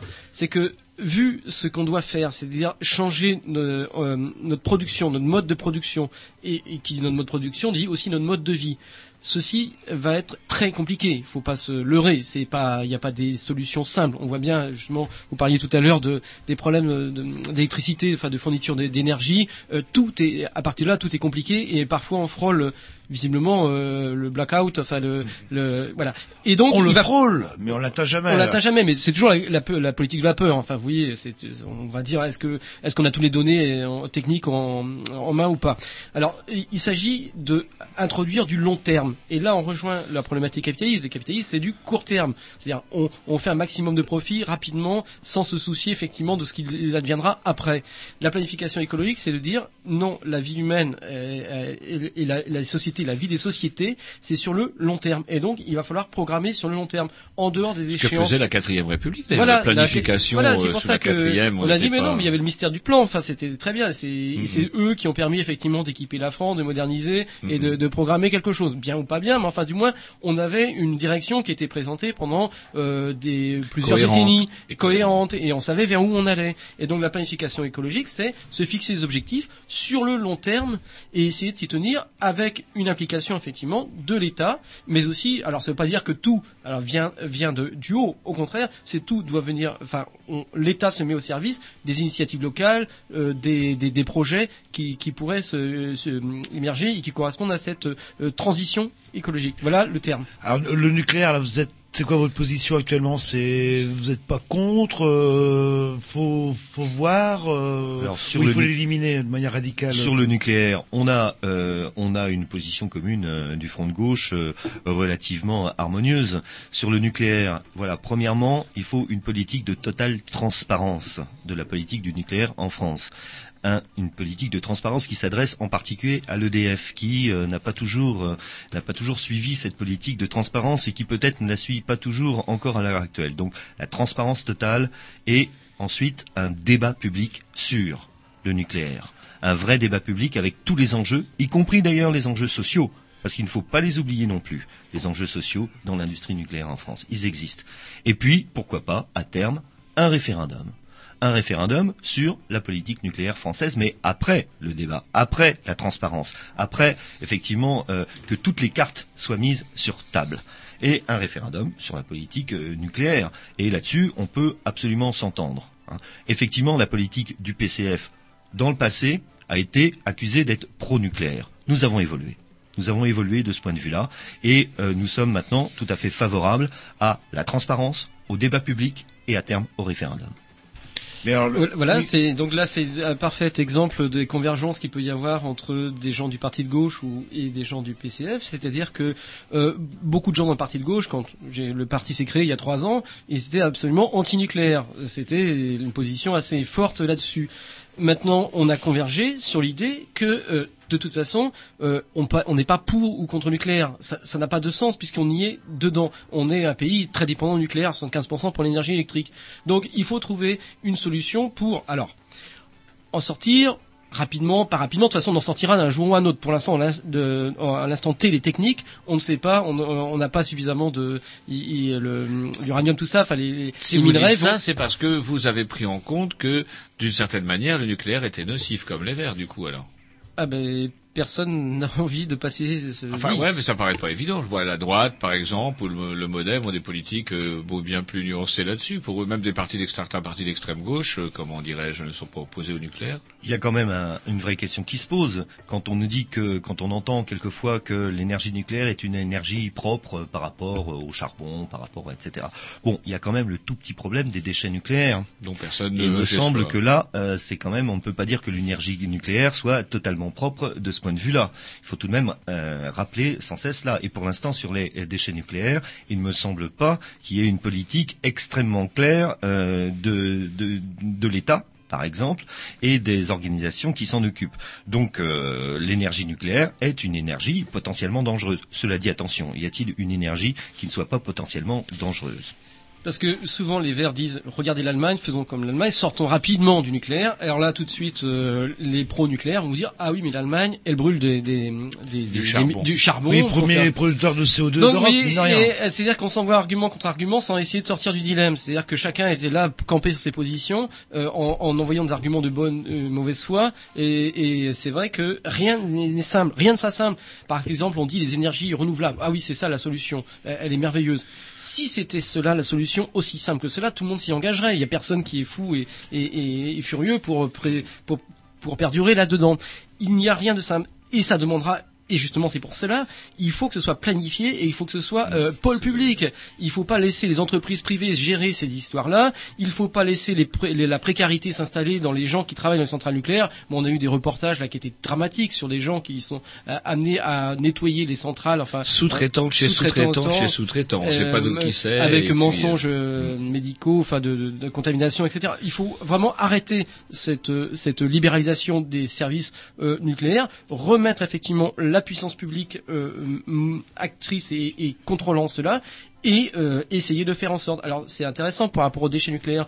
Martine Aubry, par exemple, dans la campagne des primaires socialistes, était celle qui, euh, dans les candidats socialistes, voulait une sortie. Elle s'est dit, elle a dit, ah oui, je pensais que quand j'ai mis, parce qu'elle était là au gouvernement, quand on a fait Bure, là où on devait enfouir les déchets nucléaires, je pensais, c'était en 97, je pensais qu'on allait trouver une solution pour traiter les déchets nucléaires.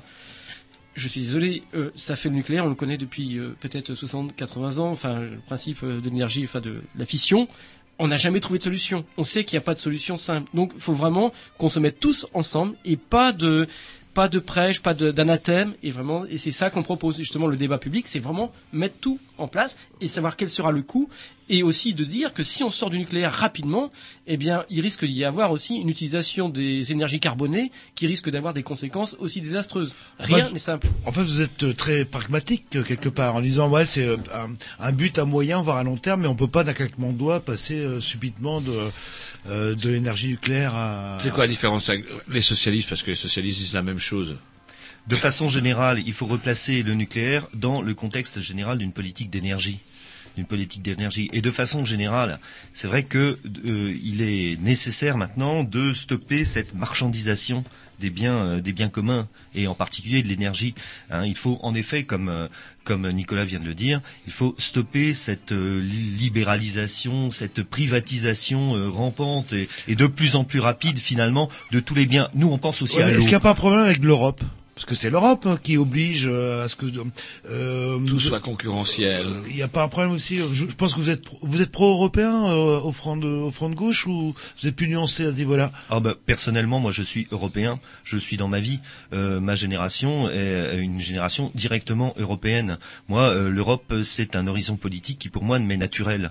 Euh, ce n'est pas du tout une, une question. hein. Je suis européen, bien entendu, et j'ai voyagé dans toute l'Europe et euh, j'ai même étudié en Europe. Donc l'Europe pour nous, c'est une réalité. Nous sommes contre l'Europe ultralibérale. L'Europe est à l'heure actuelle la région du monde qui obéit de la façon la plus aveugle à tous les dogmes ultralibéraux. Même aux États-Unis, il y a euh, un certain protectionnisme qui est, euh, utilisé, etc. Donc pourquoi cette course perpétuelle de, non pas l'Europe, les, pays européens, mais en effet des gouvernements actuel européen, pourquoi cette course sans cesse au libéralisme, y compris le libéralisme le plus excessif, voire quelquefois, le plus dangereux. hein. On, vient de vivre une crise, on la vit, on vient pas de la vivre, on la vit. On a l'impression que voilà, on est rentré dans le mur et on continue à accélérer. Et donc euh, c'est exactement là-dessus. Mais pour en revenir à, à cette politique globale, hein, cette politique globale, il faut. Je prends le problème de l'eau. Bon, je veux pas sortir du nucléaire euh, comme ça. Mais si on prend le problème de l'eau, il faut absolument faire de l'eau, par exemple, un enjeu de politique publique.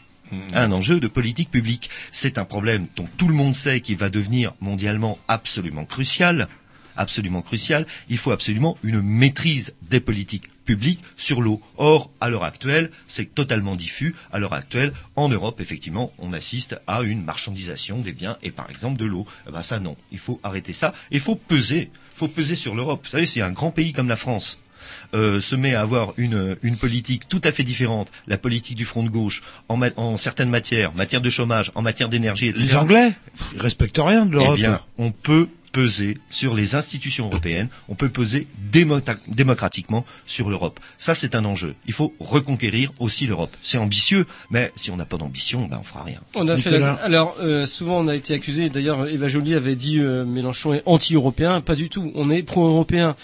Euh, simplement, on reprend, je reviens sur le sujet de l'énergie.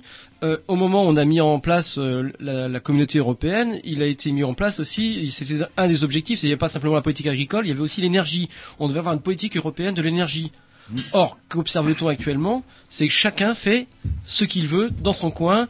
Euh, les Allemands sont en train de, de bah, sortir du nucléaire, de remettre en route euh, les, les à charbon, de faire des contrats avec euh, les, les Russes pour avoir le gaz pas cher. ils nous achètent de l'électricité nucléaire, d'origine nucléaire, quand ça les arrange. Donc chacun, ils nous en là, c'est là, le- en ce moment. C'est le grand marché, c'est le grand bazar. Et voilà, nous on est européens, mais une solidarité européenne, c'est-à-dire qu'il y a des bonnes solutions. Les bon, les, les pays du Nord, les pays germaniques ont, ont pas mal euh, œuvré pour les énergies renouvelables. Ils ont une technicité en matière de éolienne et aussi de solaire. Et ben pourquoi pas mettre ça en commun? C'est nous ce qu'on a proposé au moment de euh, quand on a fait la campagne européenne. C'était ça, une autre Europe. C'était pas contre l'Europe, mais une Europe solidaire et pas une Europe du chacun pour soi. Alors la seule chose qu'on nous demande actuellement par rapport à l'Europe, c'est de euh, l'austérité. Ce serait la seule chose. Et rien, il y a plus rien de dynamique. C'est vrai que là, la campagne, l'Europe est absolument euh, absente totalement, quasiment, euh, du débat national. Or là, c'est Si, une. il y a au moins Angela qui s'invite. Euh, Angela fait la bise à Sarko. Angela nous dit pour qui il faut voter. c'est pas l'Europe, c'est Marine Le Pen euh, aussi, c'est- qui un de son cheval de bataille, c'est l'Europe. Enfin, contre L'Europe. l'Europe. le- Ah, l'euro, justement, euh, comment l'euro, alors il y a des gens qui disent qu'il faut en sortir, etc. Le front de gauche, c'est quoi sa position là-dessus Pas du tout de sortir de l'euro. Ça, vraiment, ça serait, euh, ça serait. euh, premièrement, c'est complètement utopique. Deuxièmement, ce serait trop évidemment une catastrophe. Bah, je sais pas si vous avez vu le document sur euh, M6 euh, dimanche Voilà, soir, où il démontre, en- en- apparemment de manière objective, en prenant des analyses financières de gauche, de droite, etc., le retour aux francs, c'est une catastrophe. Et contrairement à ce que dit et à ce que répète sans cesse Le Pen, c'est pas du tout, c'est pas du tout une solution pour les classes moyennes et les classes populaires. C'est contraire. C'est évidemment elle qui d'abord paierait évidemment cette euh, éventuelle sortie de l'euro. C'est évident avec euh, avec un pouvoir d'achat qui sera encore complètement diminué, avec une hausse des prix complètement démentielle. Il ne s'agit pas de sortir de l'euro. Ça serait vraiment une illusion. Mais il s'agit d'une autre politique de l'euro et en particulier une, euh, une politique européenne de l'euro et une directive donnée à la Banque centrale européenne pour justement mener une politique, une politique euh, dynamique, une politique dirigée vers euh, l'emploi, une politique dirigée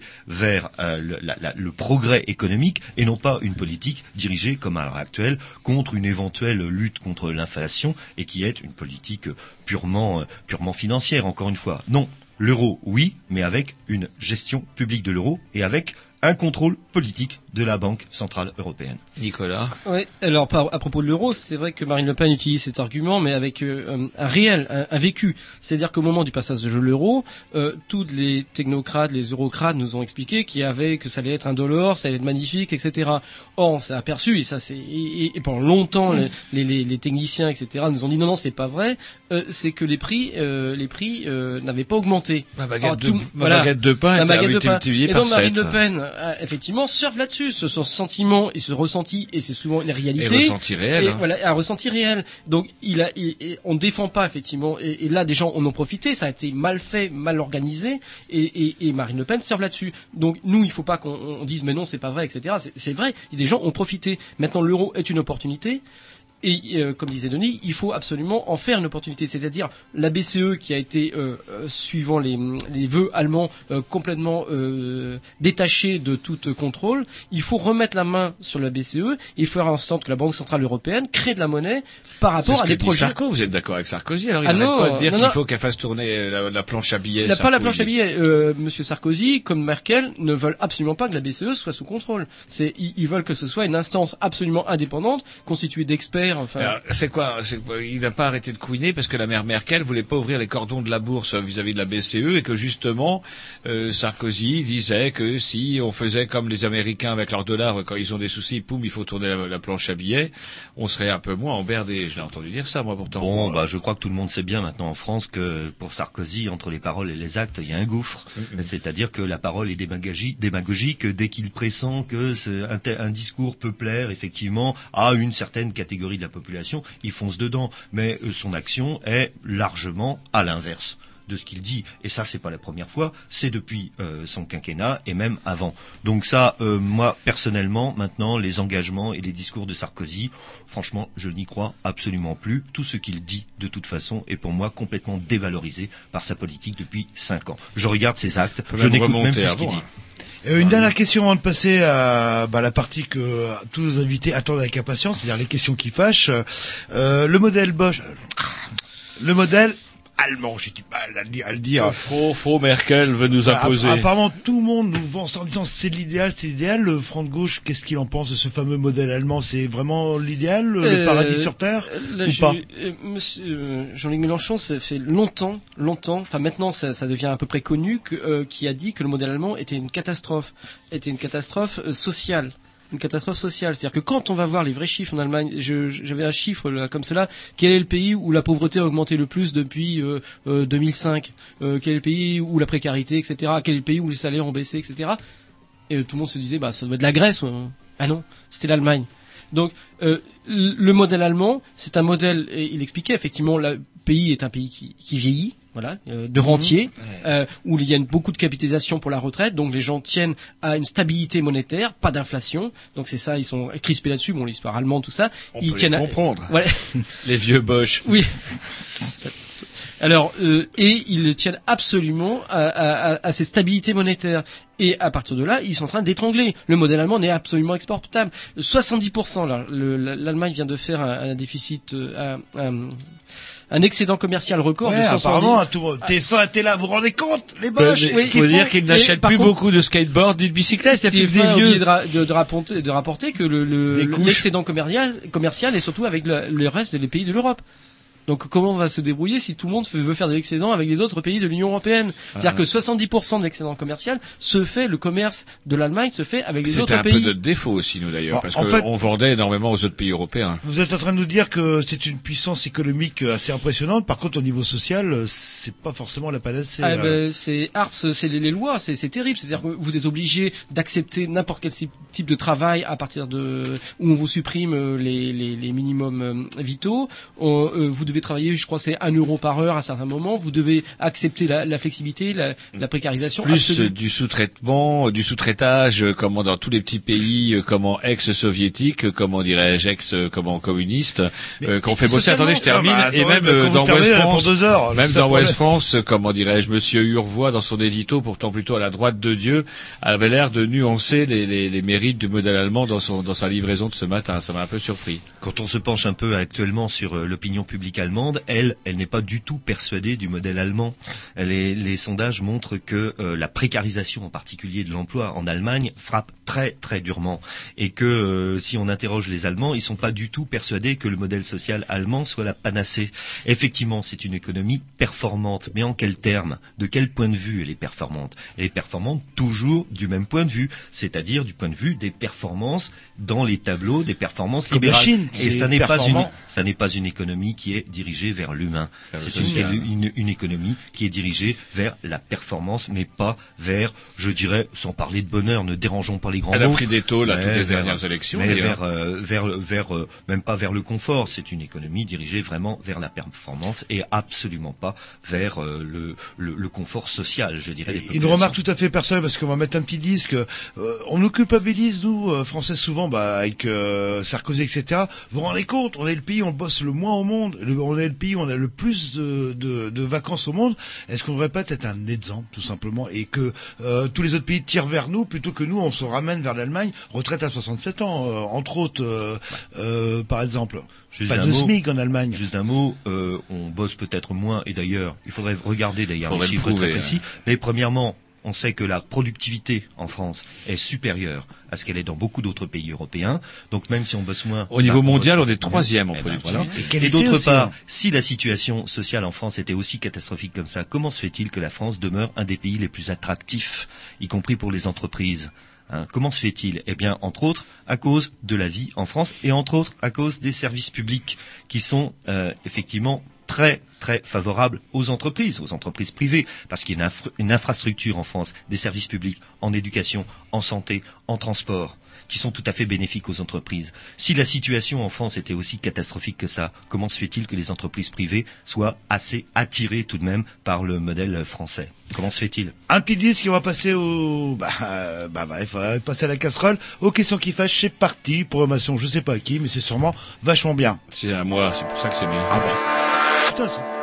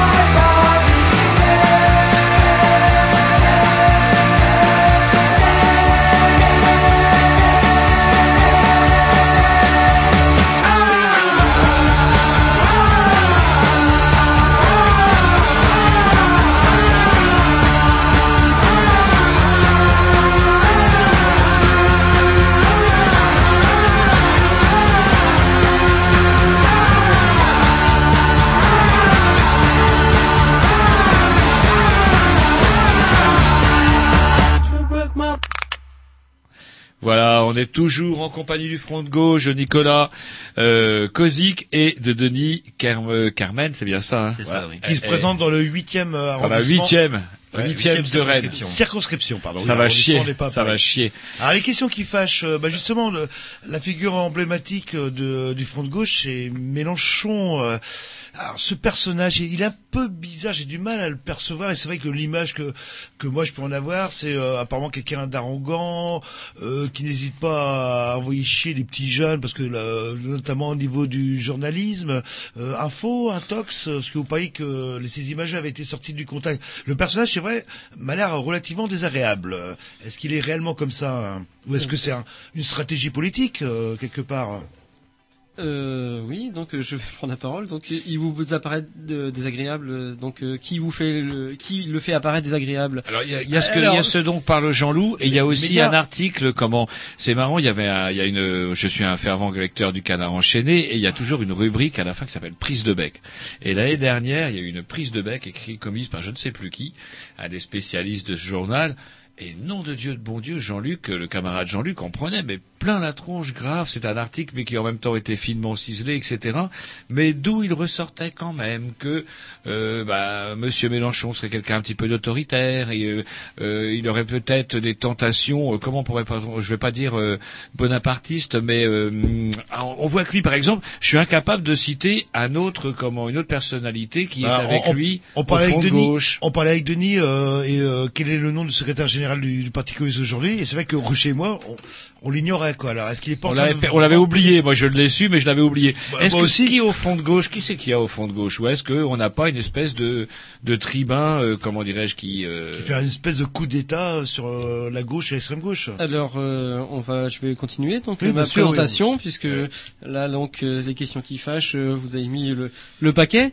Alors le paquet, c'est Jean-Luc Mélenchon n'a ja- jamais prétendu être un tribun, enfin tribun, il, il aime bien parler, il, veut porter, il veut dit, porter un, qui message. Deuxième chose, effectivement, il n'y a que lui, c'est parce que les médias veulent bien voir que lui, c'est-à-dire qu'on n'arrête pas de se battre pour dire que c'est le front de gauche, c'est-à-dire qu'il y a plusieurs personnalités, il y a Pierre Laurent, il y a Martine Billard, il y a Clémentine Autain, enfin voilà, il y a des tas de gens qui effectivement qui peu. pourraient qui pourraient s'exprimer au nom du front de gauche, mais les médias ne veulent veulent effectivement comme ils ont fait monter en sauce euh, Olivier Besancenot, c'est-à-dire qu'ils veulent montrer que euh, cette gauche radicale finalement, il y a juste un leader charismatique euh, qui entraînerait les foules. Euh, a rien à voir, on n'est pas là dedans. Et justement, euh, dans, ce travers-là, euh, je, je veux insister sur une chose, c'est-à-dire le programme du Front de gauche est porté par Jean-Luc Mélenchon, c'est la sixième République. La sixième République, c'est quoi? C'est-à-dire on finit avec cette présidentialisation, c'est-à-dire on met en place un vrai régime parlementaire où euh, Mélenchon dit je suis le, je veux être le prochain président de la République et le dernier le dernier avec euh, cette euh, omnipuissance. Donc ça c'est ça c'est pour le, projet en tant que tel. Et si les médias veulent jouer à ce jeu de ne focaliser que sur lui en mettant à chaque fois un coin ah oui vous le parti communiste vous êtes en train de vous faire vampiriser par Mélenchon ça c'est des questions tordues volontaires. Ça a été réglé depuis longtemps c'est une démarche commune mais maintenant euh, c'est effectivement les médias ne veulent que cela. Alors deuxième chose personnage désagréable euh, pas du tout. Euh, un la- rôle, fait. li- non ni J'ai jouer un l'impression rôle. qu'il fait du mauvais Georges Marchais. Je préfère l'original en fait. C'est un scandale. On la dit presse. que- on dit qu'il Il s'est beaucoup rigolo, moi. inspiré. On dit qu'il s'est beaucoup inspiré des discours de Georges Marchais. qui on dit et qui sais pas, Dans le ça, Canard c'est- enchaîné. Ah, voilà, dans ça dans le canard Canard. enchaîné mais il faut changer il faut changer de, de presse euh, voilà Ah. Non, de mais presse c'est avec ironique. Roger, c'est une longue alors conversation. alors euh, autre chose enfin c'est donc euh, euh, quand on dit ça c'est qu'il s'est pris le bec avec des journalistes alors, un, c'est avec un jeune journaliste sur une question. Alors, je reviens parce qu'il faut revenir sur les événements, parce que sur les faits, parce qu'après, on a une interprétation euh, massive. L'interprétation, c'est quoi? C'est un jeune journaliste, il vient là, il est au moment des grèves sur les retraites, enfin, sur un mouvement social de, de, de, poids, et puis ce jeune journaliste arrive et euh, euh, lui annonce à les maisons closes. Et il lui dit, mais non, c'est pas, c'est pas le sujet. Et il repart. Et donc là, lui, effectivement, il a une réaction un peu impulsive ce que n'a jamais montré, ce que n'ont jamais montré les médias à la suite, c'est qu'après ils ont continué à discuter. Il lui a dit, bah tu vois, pourquoi je t'ai dit ça? Parce que le moment n'était pas là, c'était pas le moment politique. Et la suite de l'interview, enfin la suite de la rencontre entre Mélenchon et le jeune journaliste, qui était sympathique, que vous pouvez voir sur le net, n'a jamais été montré. On choisit des moments et on en fait une caricature. Alors quitte libre à vous de de de de de, de- de plonger dans cette caricature. Vous avez qu'à aller voir ces blogs, ces, ces ces interventions, ces meetings. Alors moi je veux dire euh, oui bah, dans la caricature bah regardez euh, hier euh, vous écoutez sur les antennes euh, il y avait 10 000 personnes à Villeurbanne hier. euh, donc euh, au meeting du Front de gauche. Il y a du monde, il paraît. ouais. Oui, il y a du monde, et, et- et- mais il n'y a pas beaucoup de d'écho dans la presse, très peu. Euh, et, et donc c'est ça. Donc alors par contre, à chaque phrase, chaque mot, capitaine de pédalo, deux mots dans une interview et qui sont sortis du contexte, c'est-à-dire dans la saison des tempêtes, euh, nanana, euh, il n'y a pas besoin C'est d'un un peu la spécialité du canard enchaîné en général. Non, il n'y a pas que le canard enchaîné qui a repris capitaine de pédalo. D'ailleurs, c'est pas le canard, C'est- c'est la c'est- droite. ouais, c'est- repris Le ça. petit journal euh, de Canal Plus qui s'est vu refoulé parce que soi-disant c'était pas des journalistes. Est-ce que c'est euh, enfin, ma question fallait ça Est-ce qu'il joue un rôle euh, parce que c'est une stratégie politique, pourquoi pas, etc. Ou est-ce qu'il est réellement comme ça? De façon générale, les élections présidentielles en France, c'est quand même très particulier. C'est une, c'est une élection qui a toujours euh, été très personnalisée, très focalisée sur les personnalités. Et euh, personnellement, par exemple, euh, au Parti communiste français, euh, ça nous a joué énormément de tours. Je n'aurais pas la cruauté de rappeler les pourcentages que De les Bob- candidats ont fait. Bob etc. U. Pourquoi? C'est pas une, c'est pas une élection euh, qui est très démocratique. Nous ne sommes pas pour cette présidentialisation à outrance des institutions. Nous sommes même tout à fait contre, et nous sommes pour la fin de la Ve République dans ce sens-là. Il faut bien avouer que de ce point de vue-là, Sarkozy en a encore rajouté une couche, parce que non seulement il est président, mais encore il est chef réel du gouvernement. Donc là, on a affaire vraiment à une hyper présidentialisation, comme on a dit, à un hyper président. Donc on est vraiment dans un moment historique où on ne s'occupe, et les médias comme les autres, on ne s'occupe que des personnes. Mais il y a les idées derrière. Et nous, nous avons décidé au fond de gauche de faire une double campagne, en même temps, la campagne des présidentielles et la campagne des législatives, pour essayer, pour essayer justement de déjouer un petit peu, si faire se peut, de déjouer cette personnalisation à outrance. Nous faisons campagne sur des idées. Mélenchon est un bon candidat. C'est un bon candidat du front de gauche. Est-ce qu'il joue un rôle? Bah, je ne sais pas. Euh, Hollande, est-ce qu'il joue un rôle? Euh, Peut-être aussi. hein. Donc euh, tous jouent des rôles, hein, évidemment.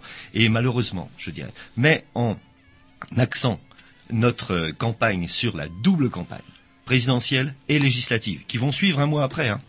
Les législatives, c'est un mois après les présidentielles, c'est-à-dire tout de suite.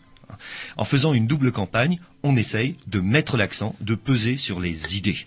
Voilà. C'est législatif Alors, qu'on après, oublie à chaque fois. Mélenchon, il a ses défauts, il a ses qualités aussi, comme les autres candidats ont leurs défauts et leurs qualités. Il est un peu impulsif de temps en temps. Bon, bah et alors, c'est pas de l'eau tiède, voilà. Et, euh, Et la question médiatique le la seul question parti à réclamer la sixième République, il me semble, non? Euh, je pense que la- en les, parle ouais, aussi. les, les, les Verts aussi à un moment Ouais, ont évoqué ce- cela, mais c'est moins moins évoqué actuellement. Mais je reviens sur pas un peu euh, le Front National Ah, il me semble pas. Non, Front National, non, non. Ah, non, on parce peut pas. nous- Les Ah. Verts, oui. Faut, comment... Il nous reste peu de temps, on va attaquer Alors, sur la deuxième. Euh, Une autre, bah, une autre chose, comment dirais-je moi, qui me, comment se fait-il que, alors que vous défendez des, des, des idéaux de gauche, des idéaux en faveur euh, des classes populaires avant tout, des classes défavorisées, comment il, euh, il apparaît que, au final, ces, ces susdites classes défavorisées seraient plus tentées par un vote Front National, semble-t-il, toujours selon les sondages, en tout cas que vers vous ou vers d'autres partis de gauche d'ailleurs. Est-ce que, le, est-ce que le, le Front de gauche est un parti ouvrier? Alors, c'est pas un parti, le Front de gauche. Euh, Oui, parti, Ah, c'est une euh, la coalition ouvrière. est-ce- est-ce Alors pourquoi, parle- en général, ces idées-là euh, ne trouvent pas l'écho qu'elles mériteraient Alors, auprès des gens auxquels elles s'adressent en tout Là cas encore, je reviens moi à quelque chose, c'est les nouveaux chiens de garde, c'est-à-dire que euh, euh, on fait croire des choses. Euh, le vote du Front National, l'adhésion du peuple ouvrier au, au Front National est une fiction. Ah, je l'ai vu au conditionnel est, aussi. est- est une fiction, c'est-à-dire que la plupart des, enfin ce qu'on appelle des classes ouvrières ou des quartiers populaires s'abstiennent. C'est ça notre, c'est ça le principal parti, c'est euh, l'abstention, c'est c'est le parti de l'abstention qui, qui domine dans tous les quartiers. Aux dernières présidentielles, il y a eu un paquet, il y a eu l'abstention a été, mar- euh, était très faible aux dernières présidentielles. Euh, pas dans les quartiers populaires. Euh, Enfin, regardez les bien. contis, les contis qu'on a mis en avant, etc. euh, bah, le canard enchaîné encore le rappelait de manière ironique mais réelle que 70% des contis avaient voté Sarkozy. Et après, euh, ils étaient là dans la rue où on s'est fait avoir avec Continental. Ouais, je crois qu'ils vont pas recommencer cette fois-ci. Mais, euh, Mais Est-ce bon. qu'ils vont peut-être pas voter Marine Le Pen justement d'ailleurs après avoir voté Sarko? Moi, je, je crois que premièrement, il faut bien distinguer entre euh, des intentions de vote et du vote véritable. Il faut bien distinguer aussi dans ce qu'on appelle la, la, la, la- la classe ouvrière. Il faut bien distinguer également ce qui est en ce qui est en question. Et puis, ben, je dirais, c'est pas la première fois qu'une catégorie de la population est victime, est victime de la démagogie. Euh, Le Front de gauche, c'est exactement le contraire du Front national. Tout rapprochement, tout, euh, tout euh, discours qui rapproche l'un de l'autre est un discours premièrement faux, deuxièmement particulièrement odieux. Je veux dire, écoutez Marine Le Pen, elle a un ennemi idéologique, c'est quand même le Front de gauche, c'est quand même le, le, le, le Parti communiste, par exemple, historiquement, et le Front de gauche. Et puis, je, je- j'ajoute quelque chose. Vous savez que récemment, le, le journal du dimanche a euh, publié un, un, sondage. un- un sondage qui euh, établit la fiction et si Marine Le Pen n'était pas candidate. Résultat, comment se déplace le vote pour Marine Le Pen? Il se déplace en majorité sur Sarkozy. Et le dernier candidat à bénéficier, entre guillemets, 1%, c'est Mélenchon. Il y a 1% des gens qui votent, euh, qui, qui s'apprêtaient à voter Marine Le Pen, qui voteraient Mélenchon. Alors euh, qu'on nous dise pas tout de même que euh, l'électorat de Mélenchon, c'est la même chose que l'électorat il de reste pas- nationale. Le Pen de gauche. Il nous Euh, reste pas euh, beaucoup de temps. euh, si euh, euh, Marine Le Pen euh, n'a pas ses 500 voix, vous trouvez ça normal ou anormal? Moi, je trouvais ça anormal. Alors, justement, si vous êtes ça, élu, si vous êtes élu dans la huitième, euh, comment dirais-je, et que la, la situation se représente dans cinq ans, est-ce que vous donnerez votre voix à euh, un candidat du Front National qui serait dans la même position, dans la même situation qu'aujourd'hui? Certainement pas, c'est pas mon problème. Euh, mon problème, c'est absolument pas la vie et la mort du Front National. Mon problème, c'est la difficulté des classes euh, populaires. Maintenant, si le Front National a des difficultés à obtenir le parrainage des 500 maires, et moi je suis contre ce parrainage-là, j'aurais préféré un, par- un parrainage des citoyens. Mais si le Front National a des difficultés, qu'il ne s'en prenne qu'à lui-même, à force de dire des horreurs, on finit effectivement par s'aliéner même des notables de, de, euh, de province, même des, notables ruraux. c'est Eh bien, c'est fait. Et une c'est question, bien fait. si vous avez, est-ce que vous avez vos 500 signatures au fait au front de gauche Promesse, on en a qu'aux promesses. Ouais, enfin, C'est pas notre inquiétude. C'est il y a Et- suffisamment d'élus. Et euh, pour faire chier Sarko, euh, est-ce que vous seriez prêt à ce que des gens, à demander à ce que des certains maires Alors, cautionnent euh, de manière stratégique C'est de Attention. manière stratégique. On n'est pas dans la stratégie. On n'a pas arrêté d'insister ce soir. C'est on est sur le débat d'idées. Donc on n'est pas du tout dans la stratégie de euh, mettre quelqu'un en place pour contrer, pour tacler, etc. On n'est vraiment pas là-dedans. Et c'est vrai que dans son interview là de, de Libé, comment euh, Jean-Luc Mélenchon rappelle un truc qui est pas sot non plus, qui n'est pas faux comme ils disent dans euh, dans hein, êtes Kaamelott, fan de euh, Kaamelott depuis quelques qui n'est pas faux, à savoir que ce- cette histoire de parrainage est assez ridicule parce que ça amène des notables à freiner la possibilité pour des gens qui même peuvent représenter des mouvements qui sont euh, soutenus par pas mal de, de la population, par des intentions de vote euh, apparemment assez importantes, de se présenter parce qu'ils n'ont pas ces 500 voix de notables. Ça pose un problème de, de démocratie de base quelque part. Bien entendu, et c'est tout un ensemble, encore une fois. Non seulement cette question de parrainage, comme vous dites, par des notables locaux, est très critiquable du point de vue de la démocratie, mais il y a beaucoup de choses à changer aussi dans cette euh, démocratie de la Ve République, par exemple. Et il n'y a aucune proportionnelle en France. Est-ce que c'est normal? Est-ce que euh, il est toujours normal qu'il y ait La aucun quatrième et la proportionnelle, est-ce ça va marcher. Hein. est-ce qu'il est toujours normal qu'il y ait aucun euh, aucune politique véritable contre le cumul des mandats? Est-ce que jusqu'à quand on va rester dans cette situation complètement archaïque où on obtient des politiciens professionnels par Et cumul des mandats d'âge, et une en nombre d'âge. et en temps? Nous sommes contre le cumul des mandats en nombre et en temps. Voilà, il faut le limiter véritablement. Et la dernière question euh, bah, qu'on pose à tous nos, invités, qui nous a été euh, suggérée par nos amis de The Revolution, qui sont apparemment concernés par le problème. Euh, Pauvres malheureux, ils les n'ont rien dit. Mais les Verts, les La- Verts nous rappelaient que 60% de la population carcérale est en prison du fait de problèmes liés au cannabis. Alors justement, dépénalisation du cannabis, pour ou contre, et pourquoi? Les Verts nous ont répondu pour, et sous un système à la hollandaise, contrôlé, euh, coffee shop, Régie etc. d'État. C'est un problème d'ensemble. C'est 2 millions d'électeurs potentiels. quand- et puis c'est quand même 60% d'une population carcérale, c'est quand même assez énorme. Plutôt que de construire des prisons, on ferait peut-être mieux de changer la loi vis-à-vis de ça, peut-être, j'en sais rien.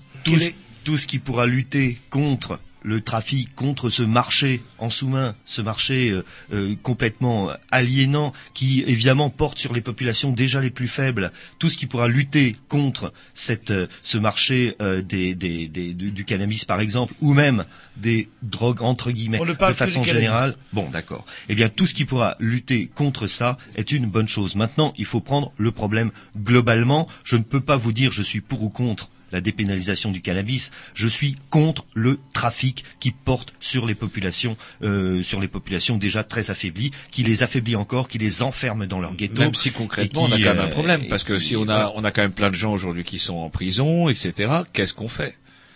Non mais ça. Parce que non, non, la- non, mais je, je, je la pose la question- à Denis, c'est que comment dirais-je effectivement, qu'est-ce qu'on fait? Parce hein, que le- Oui, si vous êtes contre, si vous êtes Non. contre le trafic, ça veut dire que vous continuez à envoyer des gens en prison. Mais vous avez le droit. hein, Non, non, non. On est, dans- on- on- euh, enfin, Jean-Luc Mélenchon s'est prononcé là-dessus. Il n'est pas pour la dépénalisation. Voilà, ça c'est une Eh ben chose voilà, c'est ce simple. Par savoir. contre, par contre, par contre, on est pour une véritable politique de lutte contre Euh, D'accord. euh, voilà. le- voilà, le, le trafic euh, et on pourrait aussi évoquer, puisqu'on est dans les questions sociétales, on pourrait évoquer aussi euh, la prostitution. C'est pareil. Est-ce qu'au nom du pragmatisme, on doit accepter cela? Ben non, on a un sens de l'humain parce que c'est l'humain d'abord. On pense, on a une vision de l'humain, on a une vision de ce que doit être, enfin de, ce que peut être une bonne vie sur Terre. Et dans, cette euh, vision d'une bonne vie sur Terre, l'usage des drogues ou la, la mise, enfin la, la vente de son corps n'est pas dans notre dans nos objectifs. Et on doit lutter contre absolument avec une politique de prévention C'est et pas, pas de la rigolo répression. votre programme. euh. Allez, on dit ça en toute ironie, c'est l'heure. Alors avant de, avant, dernier non mais avant de couper, avant, non mais avant de couper, ça peut-être bien que, comment dirais-je, si vous avez des réunions publiques, etc., Oui, voilà, allez-y, etc., ça peut être bien qu'on en Une parle. minute, c'est parti. Demain à 18h au centre social de Clenay. On sera le, euh, on est jeudi, euh, oui, jeudi 9, c'est ça Jeudi 9, Février. demain, jeudi 9 février, au centre social de Clenay, une réunion publique, une assemblée citoyenne, on appelle ça comme ça, sur le problème des services publics, avec euh, du débat sur ce problème-là qui est un problème crucial, parce que nous ne sommes pas seulement pour défendre les services publics, on est même pour les renforcer, pour les développer, on est même pour une refonte et même pour, euh, je dirais, un- un- une reconquête des services publics. On va parler de cela demain à 18h, c'est-à-dire jeudi 9 à 18h Et il au aura- centre social de Clenay. Il y aura du. Est-ce que Jean-Luc Mélenchon se viendra à Rennes pour un meeting? Est-ce qu'il y aura un grand meeting sur Rennes euh, C'est en discussion. Sans discussion? Allez, on met le dernier petit disque après ça, Jean-Loup. On vous dit à la semaine prochaine. On laisse, euh, non, Vous êtes pas- sûr que c'est votre programmation? Bah, évidemment, et bah pas la semaine prochaine parce que c'est les vacances. À dans 15 jours et on laisse la place à du Révolution. C'est parti. Et on essaiera de choper. Qui apparemment ne va pas voter pour vous. hein, Et merci de l'accueil. Et on essaiera de choper d'autres euh, d'autres parties d'ici là. À Allez, c'est parti. Salut. Ciao.